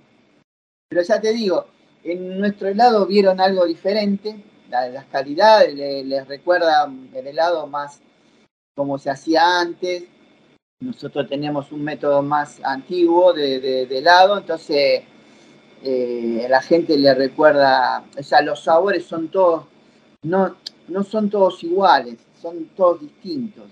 Eh, a veces vas a comerse un helado en una, heladería que son todos con, viste, con, la- con- del mismo sabor, cambian los- los- los colores. Recién me dijiste, eh, los sabores son natos y se te mezcla y se te mete el italiano. ¿Cómo, cómo, cómo se manejan con el italiano? Que esto es una pregunta para cuando la gente llega a Italia. ¿Qué- ¿Cómo se manejan ustedes? ¿Cómo trabajan? No, ¿Cómo no la- es lo estudiaron? De, de hablar, de, de, hablar con la gente y todo eso. Sí, a. Mí, a mí me cuesta, es el día de hoy todavía, hace tres años que estamos en Italia, y ya puedo entablar una conversación con un italiano tranquilamente. Eh, si, me, si, si, si se mete alguna palabra media complicada, está mi hijo al lado, y- pero mi hijo lo agarró lo más bien, jamás estudiamos italiano, lo escuchábamos de, de los nonos, de los padres de Ángela allá en Argentina, que estaban siempre con nosotros. Eh, y cuando vinimos acá, la verdad, fue un poco complicado al principio, Eh, porque mm, algunos hablan muy rápido, depende. El, italiano que habla pausado, que habla, vos lo entendés, ¿viste? Es bastante... Pero hoy ya entablamos conversaciones, ya nos reímos, ya al principio era todo un poco tenso, pero con nosotros con, la necesidad de saber, con la necesidad de, de uno de trabajar, eh, necesita eh, aprender a la fuerza. Y te pregunto, porque una cosa es comunicarse, no sé, ir a hacer unas compras, tomarse un medio de transporte, pedir un helado, que es como un, nivel medio. Ahora ustedes están trabajando ya, tienen que hacer pedidos, tienen que hacer, trabajan a nivel empresarial. O sea, ahí tenés que manejar términos muy precisos. eh, y en algún momento se sintieron como discriminados. Ah, pero usted no es de acá o es italiano. Y viste, a veces te hace- a veces al principio medio que, viste, como capaz que no nos entendían algunos términos, no, no nos entendíamos bien, quizás había algunas dudas así. No es que te de- discriminaban, pero eh, digamos era un poco complicado entendernos. Encontramos una gente, gente muy buena en el camino, la verdad que como siempre uno necesita encontrar gente buena eh, tanto proveedores como yo que sé, digamos, eh, visitar también negocios y nos han atendido muy bien. Pero en este caso los proveedores eh, que, nos, que nos encontramos, gente que nos dio una mano terriblemente, la verdad, italianos, ¿no? Italianos que hoy en día son amigos, incluso hoy uno cambió ya un gerente que era cambió de, de empresa y nos seguimos hablando, sigue viniendo a la heladería, seguimos, o sea, ya prácticamente nos hicimos amigos. Eh, y, es, y son gente, la verdad, que nos ayudó mucho. Eh, el italiano es en general muy tradicional, muy, muy estructurado, va siempre al mismo lugar de vacaciones, Sí, hace las cosas, tiene sus tiempos. Eh, ¿Cómo recibe, amén de los gustos tradicionales de ustedes, cómo recibe esos gustos distintos, eh, gustos No, de vino? ¿Cómo, son, son curiosos, ¿viste? O sea, o sea, el, o sea, el italiano es muy curioso. Eh, nosotros le da pena, viene también, tenemos nuestra, nuestro método de meternos con la gente, de hablarles, de porque si a veces, por un tema a veces hasta de idioma, ahora no tanto, pero al principio capaz que no nos entendían mucho. Pero eh, eh, em, digamos que le entramos también por la, por la amabilidad, por, la, por decirle, mirá, hicimos gustos nuevos, querés probarlo, a todo el mundo. Hoy lo, lo hacíamos después de 20 años en Argentina. Acá imagínate que, que la gente no nos conoce y uno no es que eh, trata de ser amable, uno, eh, uno es así, ya es, eh, uno, digamos que no, que no se esfuerza, pero, pero trata de, de ser, uno está en un negocio y la, la gente que viene a comprar viene, es la que te pone la plata y que quiere algo, quiere algo bueno, quiere que vos le expliques. Esas cosas a nosotros son muy importantes y le damos toda la importancia que, la gente se merece. Y eso la gente aprecia, porque muchos vienen y hablan de nosotros por la amabilidad. Y es lo que escuchamos y es lo que todo el tiempo nos están diciendo. Y a veces a mí no me interesa que compren un café o que se compren un, un heladito chiquito o que no compren nada. Basta que nos conozcan, que, que sepan lo que hacemos y le, le damos de probar cosas. o- Eso es, eh, eso es parte del trabajo también. Eh, hay mucha gente que tiene la, la idea que, ah, te fuiste a Italia porque estabas, la- estabas mal en Buenos Aires, te fue mal, cerraste el Claro. negocio, te fundiste. Pero ustedes andaban fenómeno, vendían un montón, Sí. tenían una super heladería. ¿Cómo se os ocurrió venirse a Italia? No, sí, la verdad que ta- también, sí, eso también siempre nos lo dicen. Estábamos, eh, casualmente se lo estaba diciendo hace un rato a un, italiano. Estábamos pues, diciendo, ¿cómo te viniste de allá a Buenos Aires? Claro, es hermoso, divino. Argentina nosotros amamos, eh, eh, pero nos gustan los desafíos y del hecho de haber venido para acá fue por el nono y la nona, que conocimos Santo Espíritu, que son natos aquí. Eh, y entonces veníamos siempre de vacaciones. Una cosa es venir de vacaciones, otra cosa ya después cuando te instalás, ya, ya pasa a ser otra, otra historia. Pero eh, dijimos algún día podíamos venir a trabajar a Italia, siempre nos gusta, somos bastante inquietos. Y eso, y lo de tener la heladería allá y, tener- y estar acá, no nos la tuvimos pensando mucho, lo, lo- lo tuvimos pensando mucho, pero era medio imposible. Como somos nosotros de exigente, no podíamos ver nuestra heladería manejada por otros. Eh, no, no, no es algo que nosotros es- nos cuesta todavía eh, delegar quizás un negocio donde le ponemos tanto tanto hincapié en, todo, hasta, no sé, de meterle una servilleta en el helado, o sea, de, ver todos los detalles. Estamos, por eso que, no, que nos costaba decir, bueno, porque la era, esa era otra, pensar en dejar gente allá y venirnos acá a probar, a ver qué pasaba. No, pero en, definitiva dijimos, vamos a Italia, bueno, costó dos, tres años de, de acomodar todas las cosas allá, se vendió el fondo de comercio. Y dijimos, vamos allá, instalamos a la herida y, y con la seguridad que, no que nos iba a ir requete bien, pero con la seguridad que algo íbamos a hacer, no, no, siempre tenemos mucha, mucha fe en nosotros, pero por eso es que estamos ahora cada vez, estamos haciendo cosas nuevas también, pensamos también de por ahí quizá poner alguna sucursal chiquita en otro lado, pero ya de distinto modo, ya de- Eh, una familia es, es un grupo, pero también son individualidades, ¿no? Y, digamos, y ustedes, no es que te viniste vos, ni siquiera vos y tu esposa, se vieron todos. sí, sí. Eh, ¿Cómo fue cuando se presentaron a la mesa y dijeron, bueno, vamos todos, que vos, bueno, sí, pero mirá que yo dejo, no, pero mirá que a mí me gustaría, o se metieron todos adentro y dijeron, vamos, remamos todos juntos y nos vamos para adelante? Sí, no, fue, te digo, fue un poco así también. La decisión era, tenía que ser de todos, no, Que- porque si uno tenía dudas, no, ya, o sea, mi hijo justo se había peleado con la novia, la nona, no, no, tenían ganas de venir.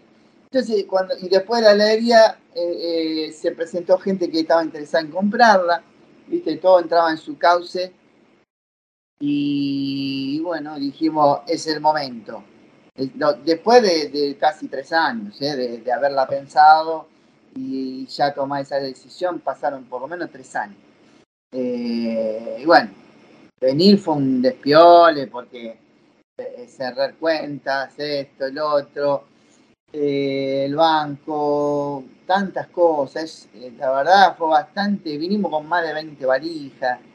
Eh, habíamos pensado en, contratar un, un, un container también para traer cosas, porque mi hijo se quería traer el auto. Eh, pero no, bueno, al final vinimos con tantas valijas que en el aeropuerto de Bari nos, nos miraban como diciendo esto de dónde viene, porque éramos, claro, no, nos, nos tuvieron ahí un tiempo revisando todo, porque se pensaba, no sé qué era. Eh, pero bueno, veníamos a, a comenzar una, otra historia. Veníamos a comenzar otra historia. Eh, recién dijiste que una cosa es cuando uno viene como turista a pasear un tiempo, a disfrutar, ¿sí? Y otra es cuando viene a instalarse, ¿no? ¿Qué pasó cuando llegaste a instalarte? ¿Qué encontraste que te sorprendió que no conocías del mismo lugar cuando venías con turista antes? No, y, te sorprende muchas cosas, sí. O sea, incluso la manera de trabajar, de abrir un negocio, de tener que hacer un curso para, para poder, eh, digamos, estar en manejo de, de alimentos y todo ese tipo de... que eso la verdad que no, no lo sabíamos. Tuvimos que hacer curso y tuvimos que dar un examen en italiano, prácticamente. O sea, no, no, no, no te estoy hablando de, de quizás un nivel universitario. Era, era estudiarse, digamos, las distintas normativas que tiene un negocio para poder abrir. y, eh, pero a nosotros era diez veces más difícil porque no, no, no, no sabíamos eh, muy bien el italiano. Entonces tuvimos que hacer ese curso eh, durante seis, siete meses. Después nos dieron un diploma, estuvimos muy contentos, pero los manejos para abrir un local eh, se hacen prácticamente, vos en Buenos Aires abrís el local y después vas haciendo cosas. Acá es todo lo contrario, acá tenés que hacer todo, estar en orden con todo y recién poder abrir el local. Porque, bueno, viene una inspección o viene, o sea, vos tenés que estar habilitado, eh, cada persona que atiende, no lo- los empleados, digamos, ¿no? Los empleados también un pequeño curso tienen, pero eh, tenés que estar habilitado para el manejo, para la man- manipulación de alimentos y eh, tenés que estar habilitado sí o sí, tenés que tener ese permiso. Primero te agradezco muchísimo por, por esta charla tan linda No, y para hacerte quiero hacer una pregunta. Olvidémonos de, del Rubén pastichero, de sí, ceratero. Pensemos en la familia tuya cuando llegaron con esas 20 valijas, hace tanto tiempo, y míralos desde hoy. ¿Cómo han evolucionado? ¿Cómo han crecido en ese tiempo en Italia como familia? Sí, la verdad que sí, es, eh, es bastante difícil al principio, como te decía, porque uno se tiene que adaptar a un montón de cosas.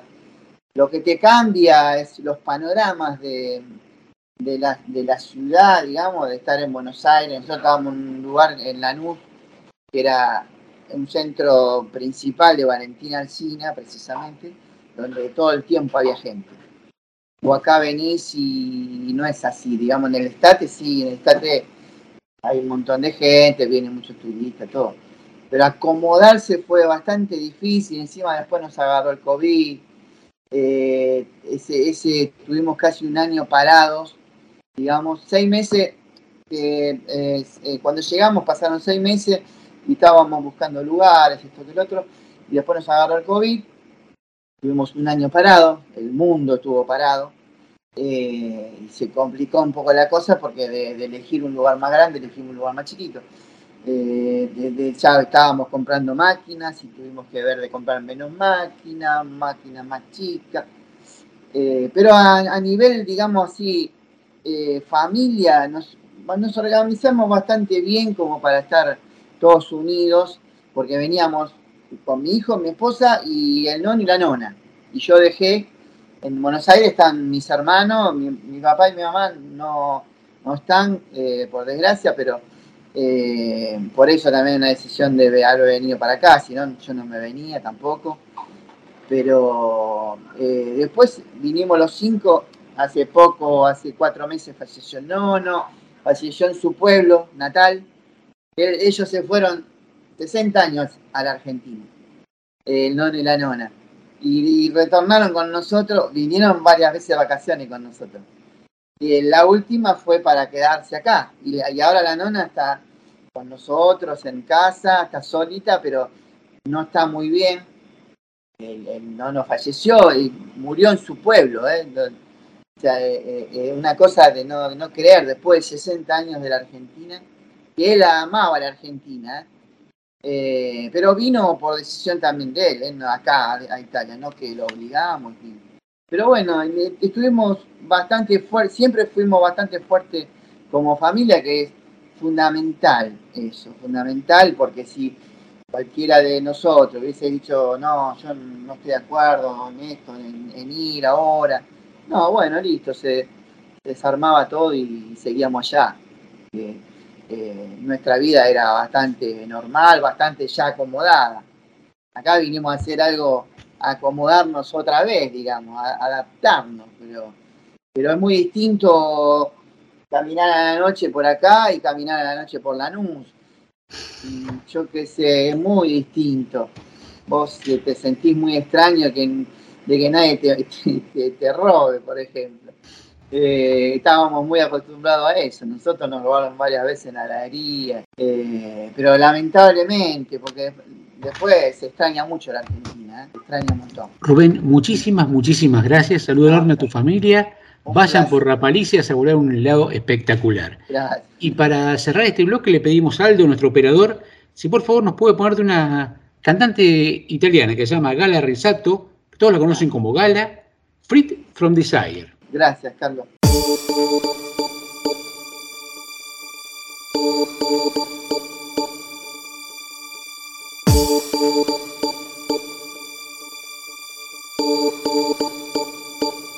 My lover's got no money, he's got his strong beliefs. My lover's got no power, he's got his strong beliefs. My lover's got no fame, he's got his strong beliefs. My lover's got no money, he's got his strong beliefs. One more and more, people just want more and more freedom and love. What he's looking for, one more and more, people just want more and more freedom and love what he's looking for. Freed from desire, mind and senses purified. Freed from desire,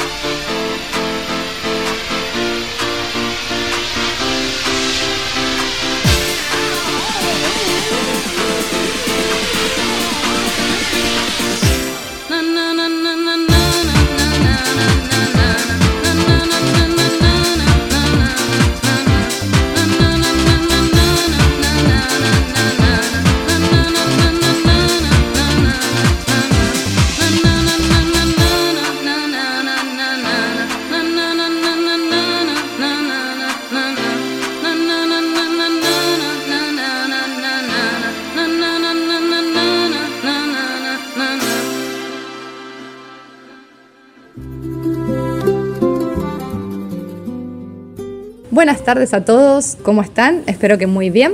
Aquí estamos otra tarde en Badesi. Estoy junto a un compañero que es Roberto Wilcock. Él es chileno, pero está en Italia hace un tiempo y lo invitamos para que nos cuente un poquito su historia. ¿Qué es lo que está haciendo acá en Italia? ¿Qué lo trae por acá? ¿Y qué lo trae precisamente a trabajar en este lugar en el que estamos, en este village en el que estamos? Hola Roberto, ¿cómo estás? Hola, bien, bien. ¿Y tú? ¿Qué tal? Muy bien, muy bien. Eh, contanos un poquito qué es lo que te trajo a Italia, por qué decidiste venir a Italia, cómo fue esa idea o cómo apareció, cómo surgió esa idea. Me vine a hacer circo, yo soy artista circense y profesor de educación física. Eh, siempre, hace mucho tiempo, tuve la idea de, venir a Italia, em, hacer una escuela, particularmente la FLIC, que está en Torino, que es por fortuna la escuela que, que me aceptó y pude hacer el programa. Eh, es una escuela, digamos, para gente un poquito mayor, yo tengo 33 años, y, siempre, bueno, siempre tuve en la mente, la, la cabeza, poder venir a hacer esa escuela. Me formé de profesor de educación física y terminé con 25, 26 años, y para comenzar una carrera de circo es un poco tarde, y esta escuela, digamos, tiene un programa especial que, que acepta gente de 28, 30 años, y vine a probar suerte, hice la audición, quedé, y desde ahí que estoy acá.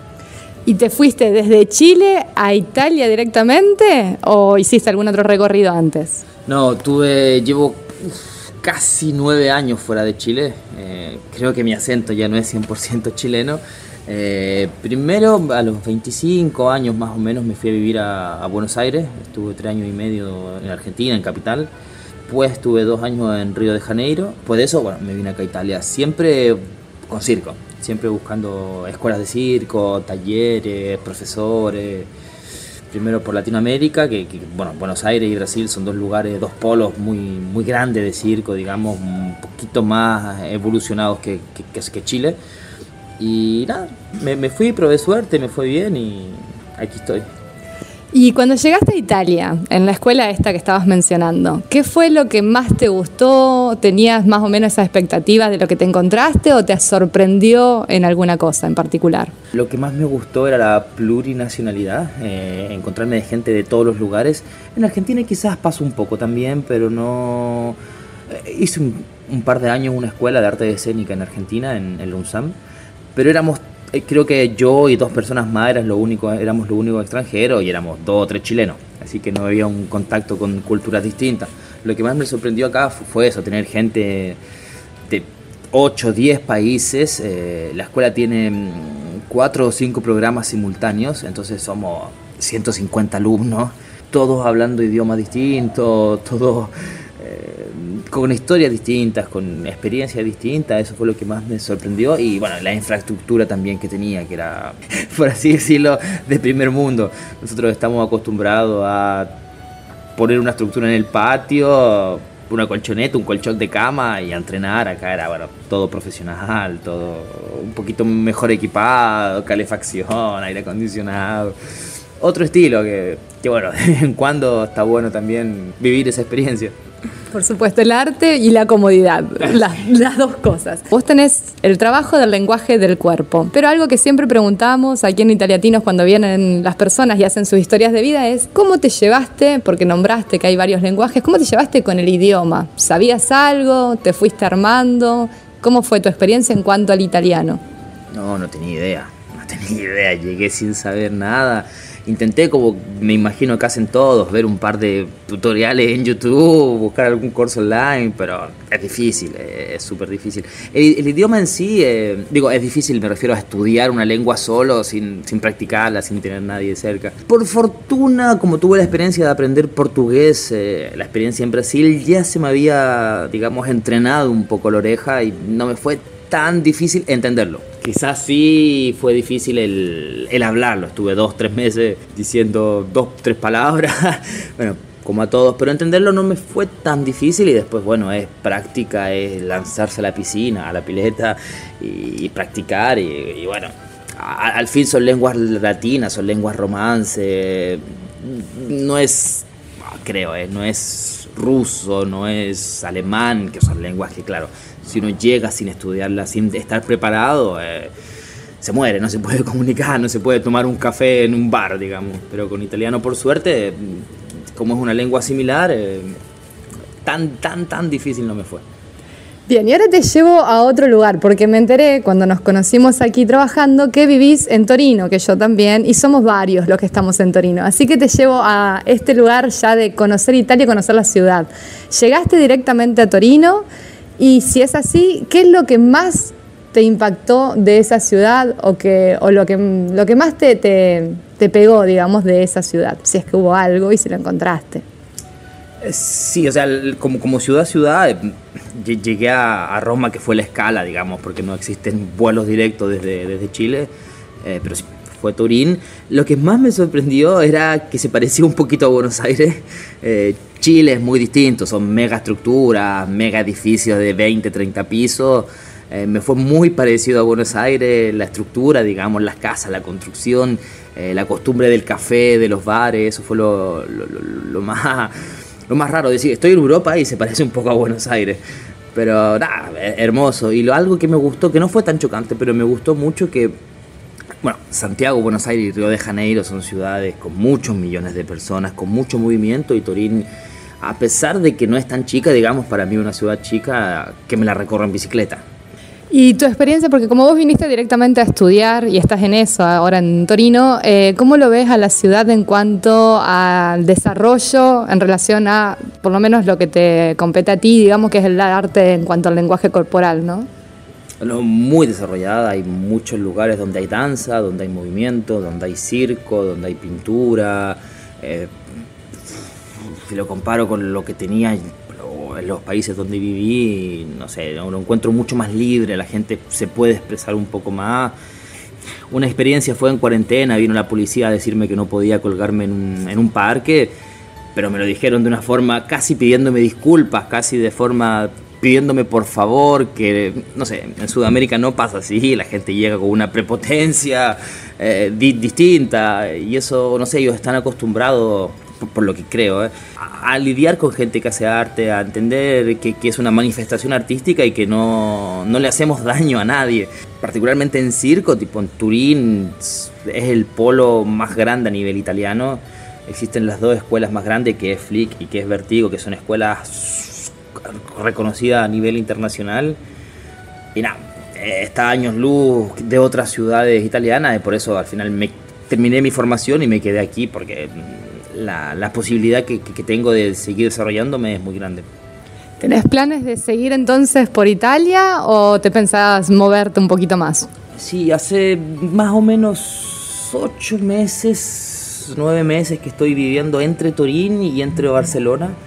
Eh, tú, hace un año tuve la suerte de hacer una convocatoria para una residencia artística en, eh, en Barcelona y bueno, nos fue súper bien, empezamos a tener más, más contacto con la gente de ahí y ahora generalmente hago dos semanas en Turín, dos semanas en Barcelona, una semana y una semana y pero son digamos mis dos bases. Me muevo entre Turín y Barcelona y que también es otro polo gigante de circo. Eh, Por fortuna hasta ahora funciona.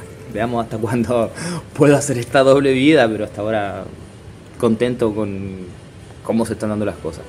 Buenísimo, qué suerte, has elegido dos ciudades maravillosas realmente para hacer base. Son dos ciudades lindas. Barcelona un poco más movimentada, pero la gente también hay mucha cultura, mucha, mucha, mucha. La gente muy simpática, muy dispuesta a, a conocer otras cosas. Mm, Uno va por la calle y puede escuchar catalán, español, inglés. eh, no sé, es muy lindo. Como, como en Turín también, entonces, no sé, contento con, con estas dos ciudades. Y una última pregunta que te lleva un poquito más o que nos lleva un poquito más a la idea de lo que tenemos de Italia en cuanto a la cultura culinaria. Obviamente habrás probado de todo en este tiempo que has estado. ¿Algún plato que cuando después de hacer entrenamiento, después de esa jornada larga que tenés, eh, cuando llegas a tu casa, ¿te cocinás, no te cocinás, comes algo rápido, disfrutás eh, el placer de la comida italiana o directamente te manejas con la cultura nuestra latina? Eh, vivo con dos chilenos, entonces tampoco es que tengo tanto contacto con, la comida italiana. Lo que sí me, me sorprendió un poquito es la diferencia entre la lasaña y la pizza nuestra, digamos, sudamericana, a lo que es acá. Tipo, acá es todo un ritual, el horno tiene que estar a tal temperatura, no puede pasar tanto tiempo. O sea, en Argentina es metele queso que queda mejor. eh, no sé, eso era un poco distinto, igual que la lasaña. Tienen ciertos rituales que se respetan. me encuentro muy bien, es muy eh, exquisita la comida acá, es muy buena. Pero eso fue una diferencia un poco chocante. Eh, que la receta se hace como la hacía la abuela y no se toca, no se modifica. Eh, en fin, recuerdo haber visto un video de, una broma que le hacían a una señora en Nápoles llevándole una pizza con piña y la señora tirándosela por la cabeza, que uno dice, pero para ellos es normal, es una, casi una falta de respeto. Hace cambiar la receta, digamos, original, la tradición de ellos y es súper respetable. Y de, de tu casa, digamos, de tu, de tu madre tierra, ¿has traído alguna cultura, alguna receta a compartir, algún hábito propio chileno que lo has podido compartir con extranjeros, no importa sean italianos o no? Receta lo que compartí fue pastel de papas, pastel de choclo, que es muy mía, y las empanadas típicas chilenas, que, que son un poquito distintas a la argentina, son más grandes, tienen cebolla.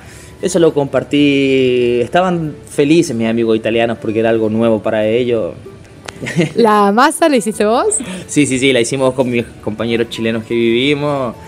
Eh, ah, y también los completos, que es una especie de pancho, de hot dog, pero que con una variante chilena. Eso también les sorprendió el aporte de casi comida chatarra, pero bueno, eh, es algo que suma, digamos, a este intercambio cultural.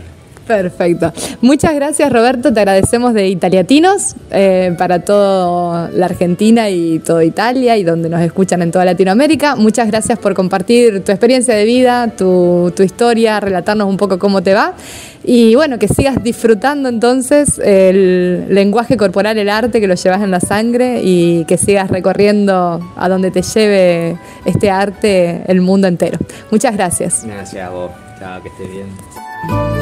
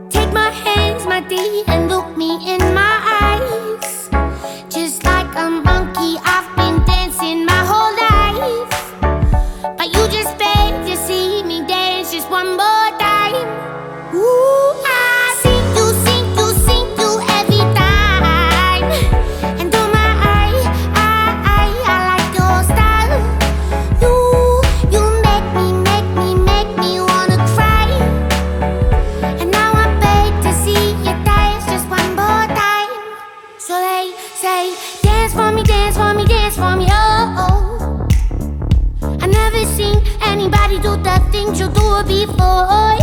They say, move for me,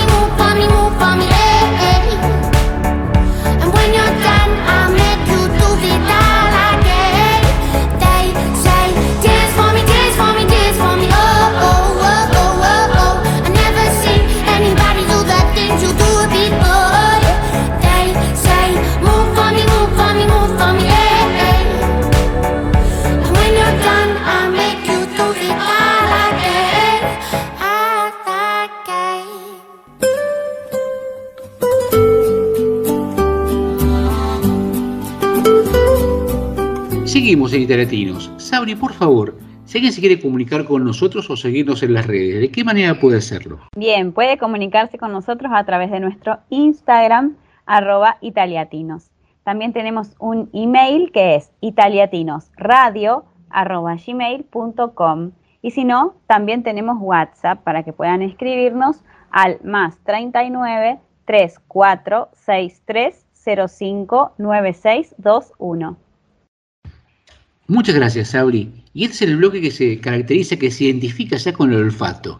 Estamos terminando el viernes, esta semanita corta que hubo, porque tuvimos Ferragosto el, el lunes, y hablamos siempre de alguna cosa, alguna situación que tenga que ver con la gastronomía que nos sorprendió en la semana. Victoria, ¿tuviste algo particular esta semana? Sí, esta semana fuimos de entre las distintas fiestas que hay en los, en los oratorios, como en los distintos barrios, digamos, fuimos a una que nunca habíamos ido porque era del Partido Democrático. Y bueno, uno no sabía con qué, con qué se iba a encontrar, pero era libre, abierta, y nos llamó muchísimo la atención que lo único que había respecto del Partido Democrático era una bandera del partido al entrar. Después no había ningún tipo de, de panfleto o de propaganda o, de oratorio, no, nadie dio un discurso ni nada. Estaba el buffet, eh, una gran pista de baile, porque si hay, algo asombroso son las parejas de 70 años y más bailando toda la noche. Y, y bueno, hay mucha gente divirtiéndose, más de 100 mesas, y ahí probamos los bastoncitos de mozzarella riquísimos, que, de los que yo había escuchado hablar, pero todavía no había probado hasta el momento, con ese queso caliente que se va derritiendo y súper, súper sabrosos. Ah, había algo más partidario, podríamos decir, que era que las bebidas alcohólicas, los tragos, tenían nombres graciosos eh, referidos por ahí a algún presidente como Putin o alguna cosa así, los tragos hacían referencias a cosas políticas, eso sí, pero es lo único que notamos de, de política en ese acto. Bueno, pero divertido, nada. Divertidísimo. Sí, sí. Y ya que estaba la pista de baile, ¿pudieron despuntar el vicio del baile también? Yo les voy a contar algo. Los bailes no, no es que es como que cada uno va y baila como sabe. Tienen bailes con coreografías armadas sorprendentes. Nosotros no nos sabemos meter ahí. Hacen tres pasitos para acá, tres pasitos para allá, vuelta, giro para un lado, giro para el otro, a veces están en ronda eh, y son, son tipo coreografía, como uno podría decir una coreografía del, del gato o del vals o de la samba que, que uno no, no maneja y no conoce. Todavía no le sobrepasamos a la vergüenza y todavía no nos metimos ahí en la pista. Tuvieron que limitarse a comer bastoncitos de mozzarella y ver cómo Sí. bailaban otros. Me parece muy bien, me parece buenísimo. Eh, les conté al comienzo del programa que estuvimos por Verona, que me llamó la atención porque en una de las plazas había mercaditos con un montón de cosas, pero había, eh, había bandejas con frutas cortadas. Unas porciones de frutas, había frutillas, había distintos tipos de berries, riquísimo, había damascos, todo cortado para comer, 3 euros, que tampoco me pareció un precio tan, tan elevado. Y de hecho, un día de calor, cuando uno está, quiere comer algo fresco, no quiere comer cosas muy, muy calóricas porque después le pesa al caminar. Realmente muy, muy lindo esta, esta cultura que hay de, eh, de la fruta. Y que aparte encima es, es riquísima, ¿no? Así que es cegarse con la cultura y de paso comer algo rico y sano y barato.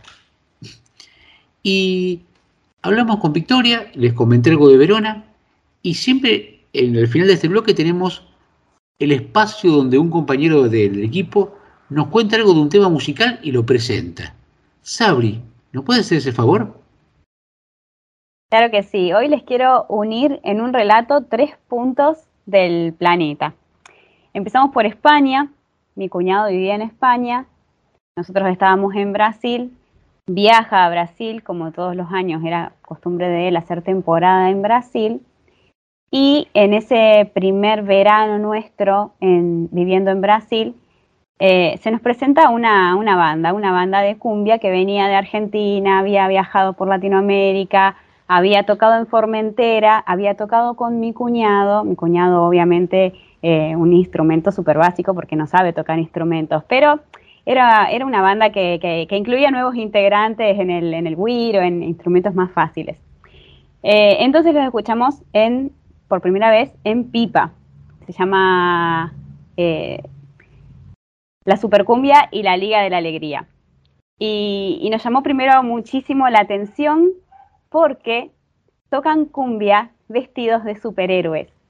Y hacen y, y sí, se ríen todos acá, y sí, es así porque hacen eh, un show aparte de los temas que cantan, que son, que tienen letra, que tienen un significado cada letra, no es como las cumbias por ahí más actuales que, que bueno, que el vocabulario no es muy adecuado, no, ellos son súper eh, correctos, eh, cuidan el medio ambiente, tienen, tiene, hay una cultura toda detrás que está buenísimo y que te hacen reír muchísimo, aparte de los lindos temas que tocan. Eh, y bueno, y así conocimos a Johnny, que es el cantante de la banda, y, y al resto de la banda. Ellos se vinieron a Formentera, a España, se volvieron, siguieron tocando ahí, se mudan a Italia, a la, a la parte de Bolonia, pero nosotros hasta ese momento no lo sabíamos. Ellos están acá hace cuatro años y nosotros hace tres años. Pero la coincidencia fue que hace tres semanas me contacta un italiano de San Benedetto del Tronto, el lu- lugar donde yo vivo ahora, y me dice que él estaba estudiando en Bolonia y que conoció a una banda de, cumbia que lo invitaron a ser parte y ahora él tocaba el, el bajo en esa banda y se llamaba la Super Cumbia y la Liga de la Alegría, señores. Eh, y, ese, y, y que iban a venir a tocar a San Benedetto y que si yo quería o estaba interesada en ir a verlos. Y yo les digo, no me digas que tocas con Johnny, me muero. Y sí, entonces nos juntamos con Johnny, conocimos a, al profesor Love, porque cada uno tiene un nombre. Profesor Love es el italiano que toca en esa banda ahora. Eh, tocaron en San Benedetto, nos divertimos muchísimo, fue un reencuentro súper mágico, nos dedicaron una canción, dedicaron una canción a la familia Gallardo. Eh, fue la super cumbia y la Liga de la Alegría, bueno, fue pura alegría. Y, esta, esta unión que se da, esta coincidencia de, de haberlos conocido en Brasil y que mi cuñado haya estado con ellos en Formentera, en España, y que nosotros estemos acá y ellos justo vengan a tocar acá, pienso solo se da viajando y siendo puente, como esta canción que se llama El Puente, de eh, el grupo que les acabo de mencionar. La Super Cumbia y la Liga de la Alegría se los recomiendo mucho que los empiecen a escuchar.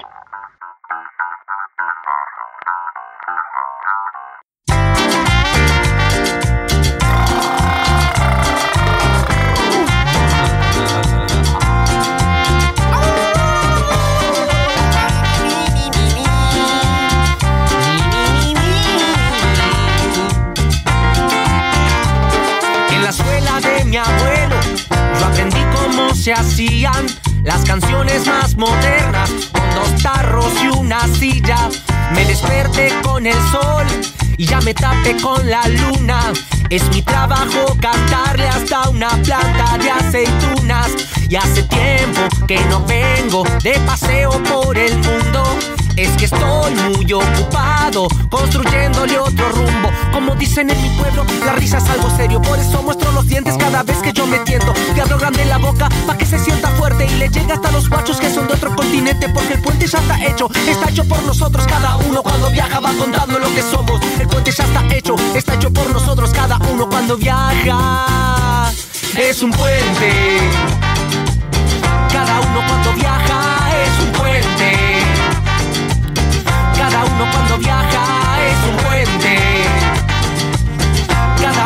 Viaja es un puente. Cada uno cuando viaja es un intercambio que viene con el cambio. Bueno, bonito, barato. Es un intercambio que viene con el cambio. Bueno, bonito, barato. Es un intercambio que viene con el cambio. Bueno, bonito, barato. Es un intercambio que viene con el cambio. Pero qué, pero qué, pero qué cambio, cumbia.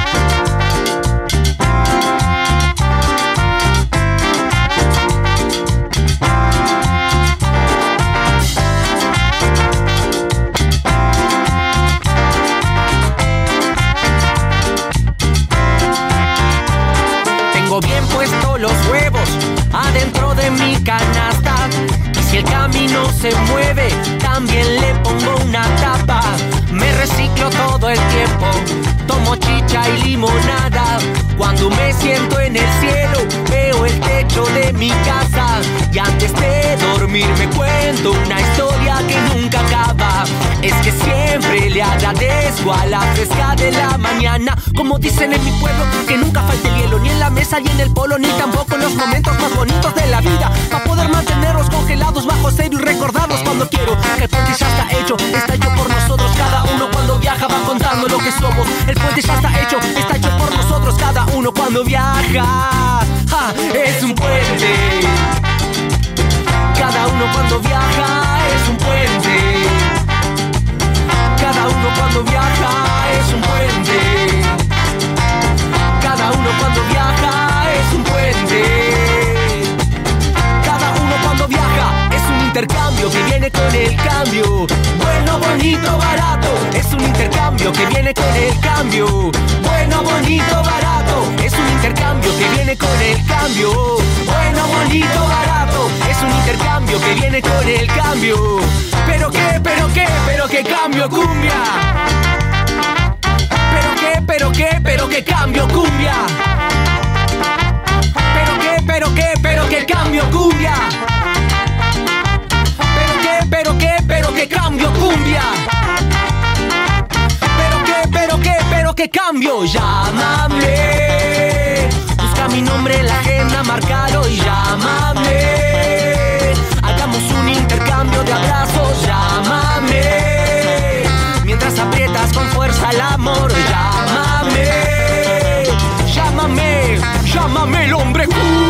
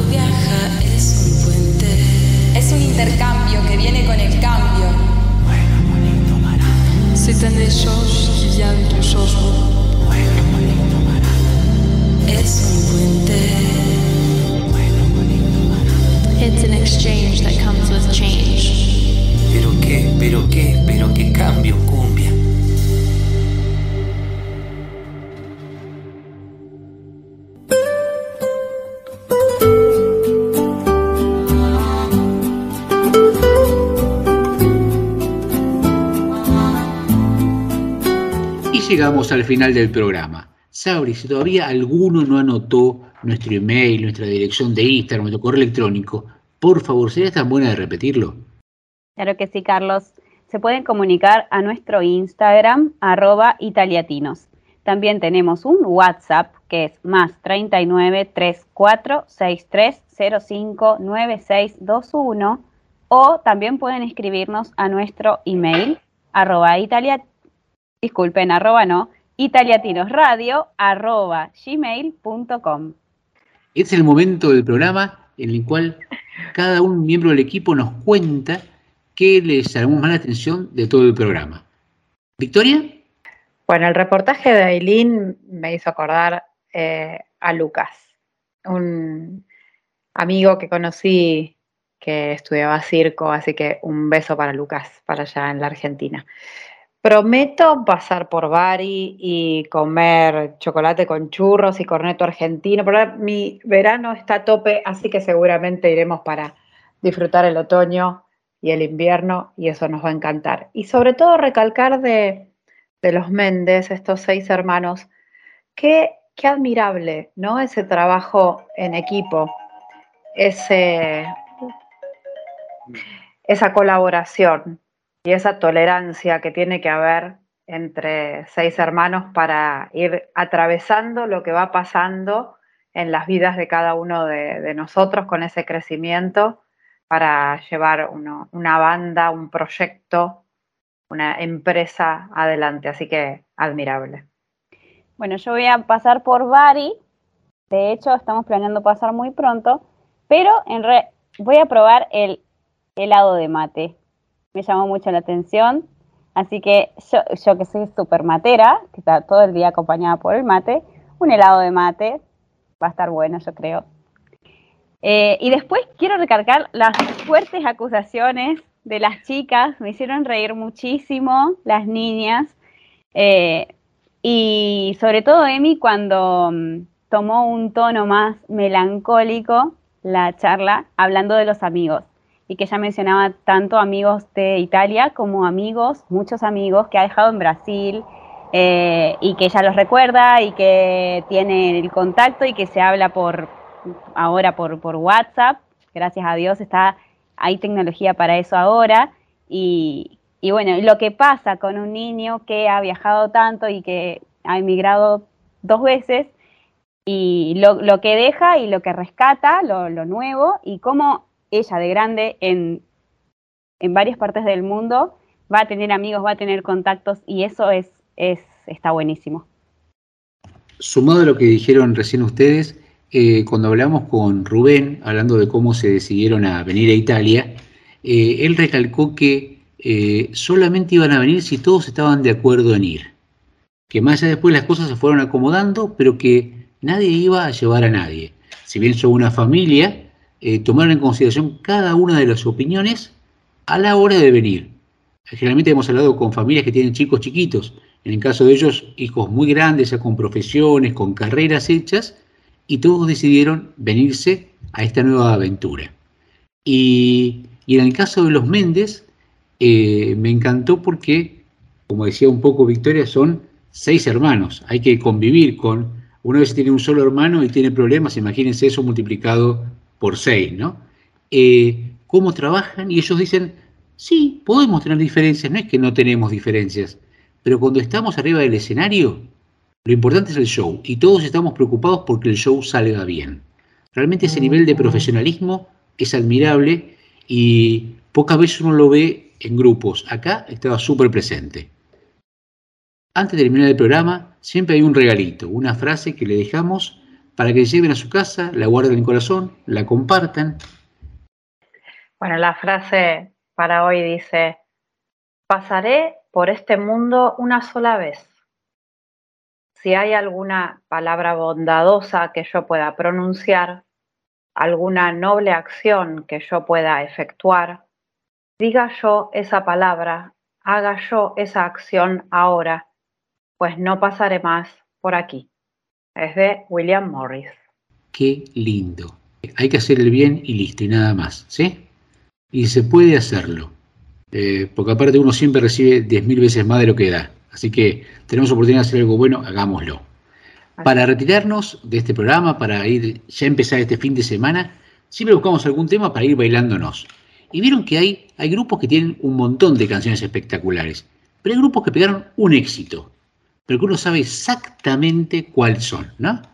Y este grupo que elegimos, siempre tocamos 80, 90 más o menos, esas décadas, eh, un grupo se llama Katrina and the Waves. Y tiene un, tiene un tema que cuando ustedes escuchen las dos primeros compases, va a decir, ah, ya me acuerdo. Y vamos a terminar todos bailando y empezando este fin de semana con todas las ganas. Muchas gracias por habernos acompañado, muchas gracias chicas, muchas gracias equipo. Aldo, gracias por estar ahí siempre. Aldo está dando gustos de helado, está dando comentarios, lugares para visitar y temas musicales, porque Aldo es un gran, gran, gran musicalizador y un mejor bailarín. Por favor, para terminar este, este programa, Aldo, te pedimos de Katrina and the Waves, Walking on Sunshine. Que tengan un hermoso fin de semana.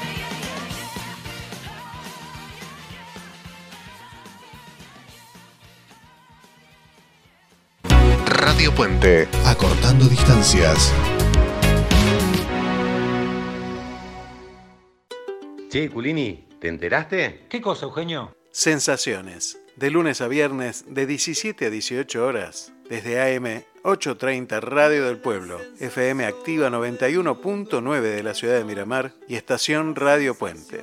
¡Qué equipazo! Ya tenemos plan para todos los días de 17 a 18. Sensaciones. Vamos, ese equipo, suerte, toda la merda. La sensación.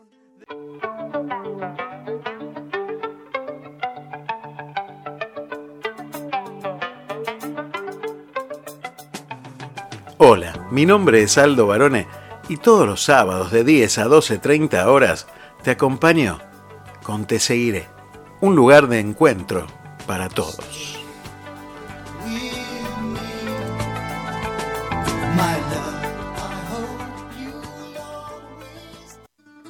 Miradas desde Cuba, de lunes a viernes desde la mayor de las Antillas, un espacio para conocer lo que se genera en información, cultura e historia. A las 10 y 5 de la mañana y 8 y 5 de la noche, hora de Argentina, con los reportes de los periodistas Estela Hernández y Jairo Heredia a través de Radio Puente. Miradas desde Cuba, acortando distancias.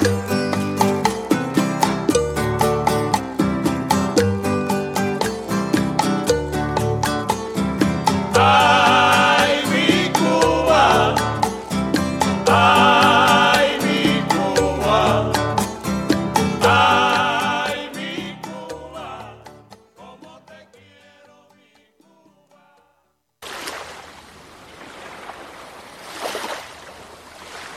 Radio Puente, un lugar de encuentro para todos.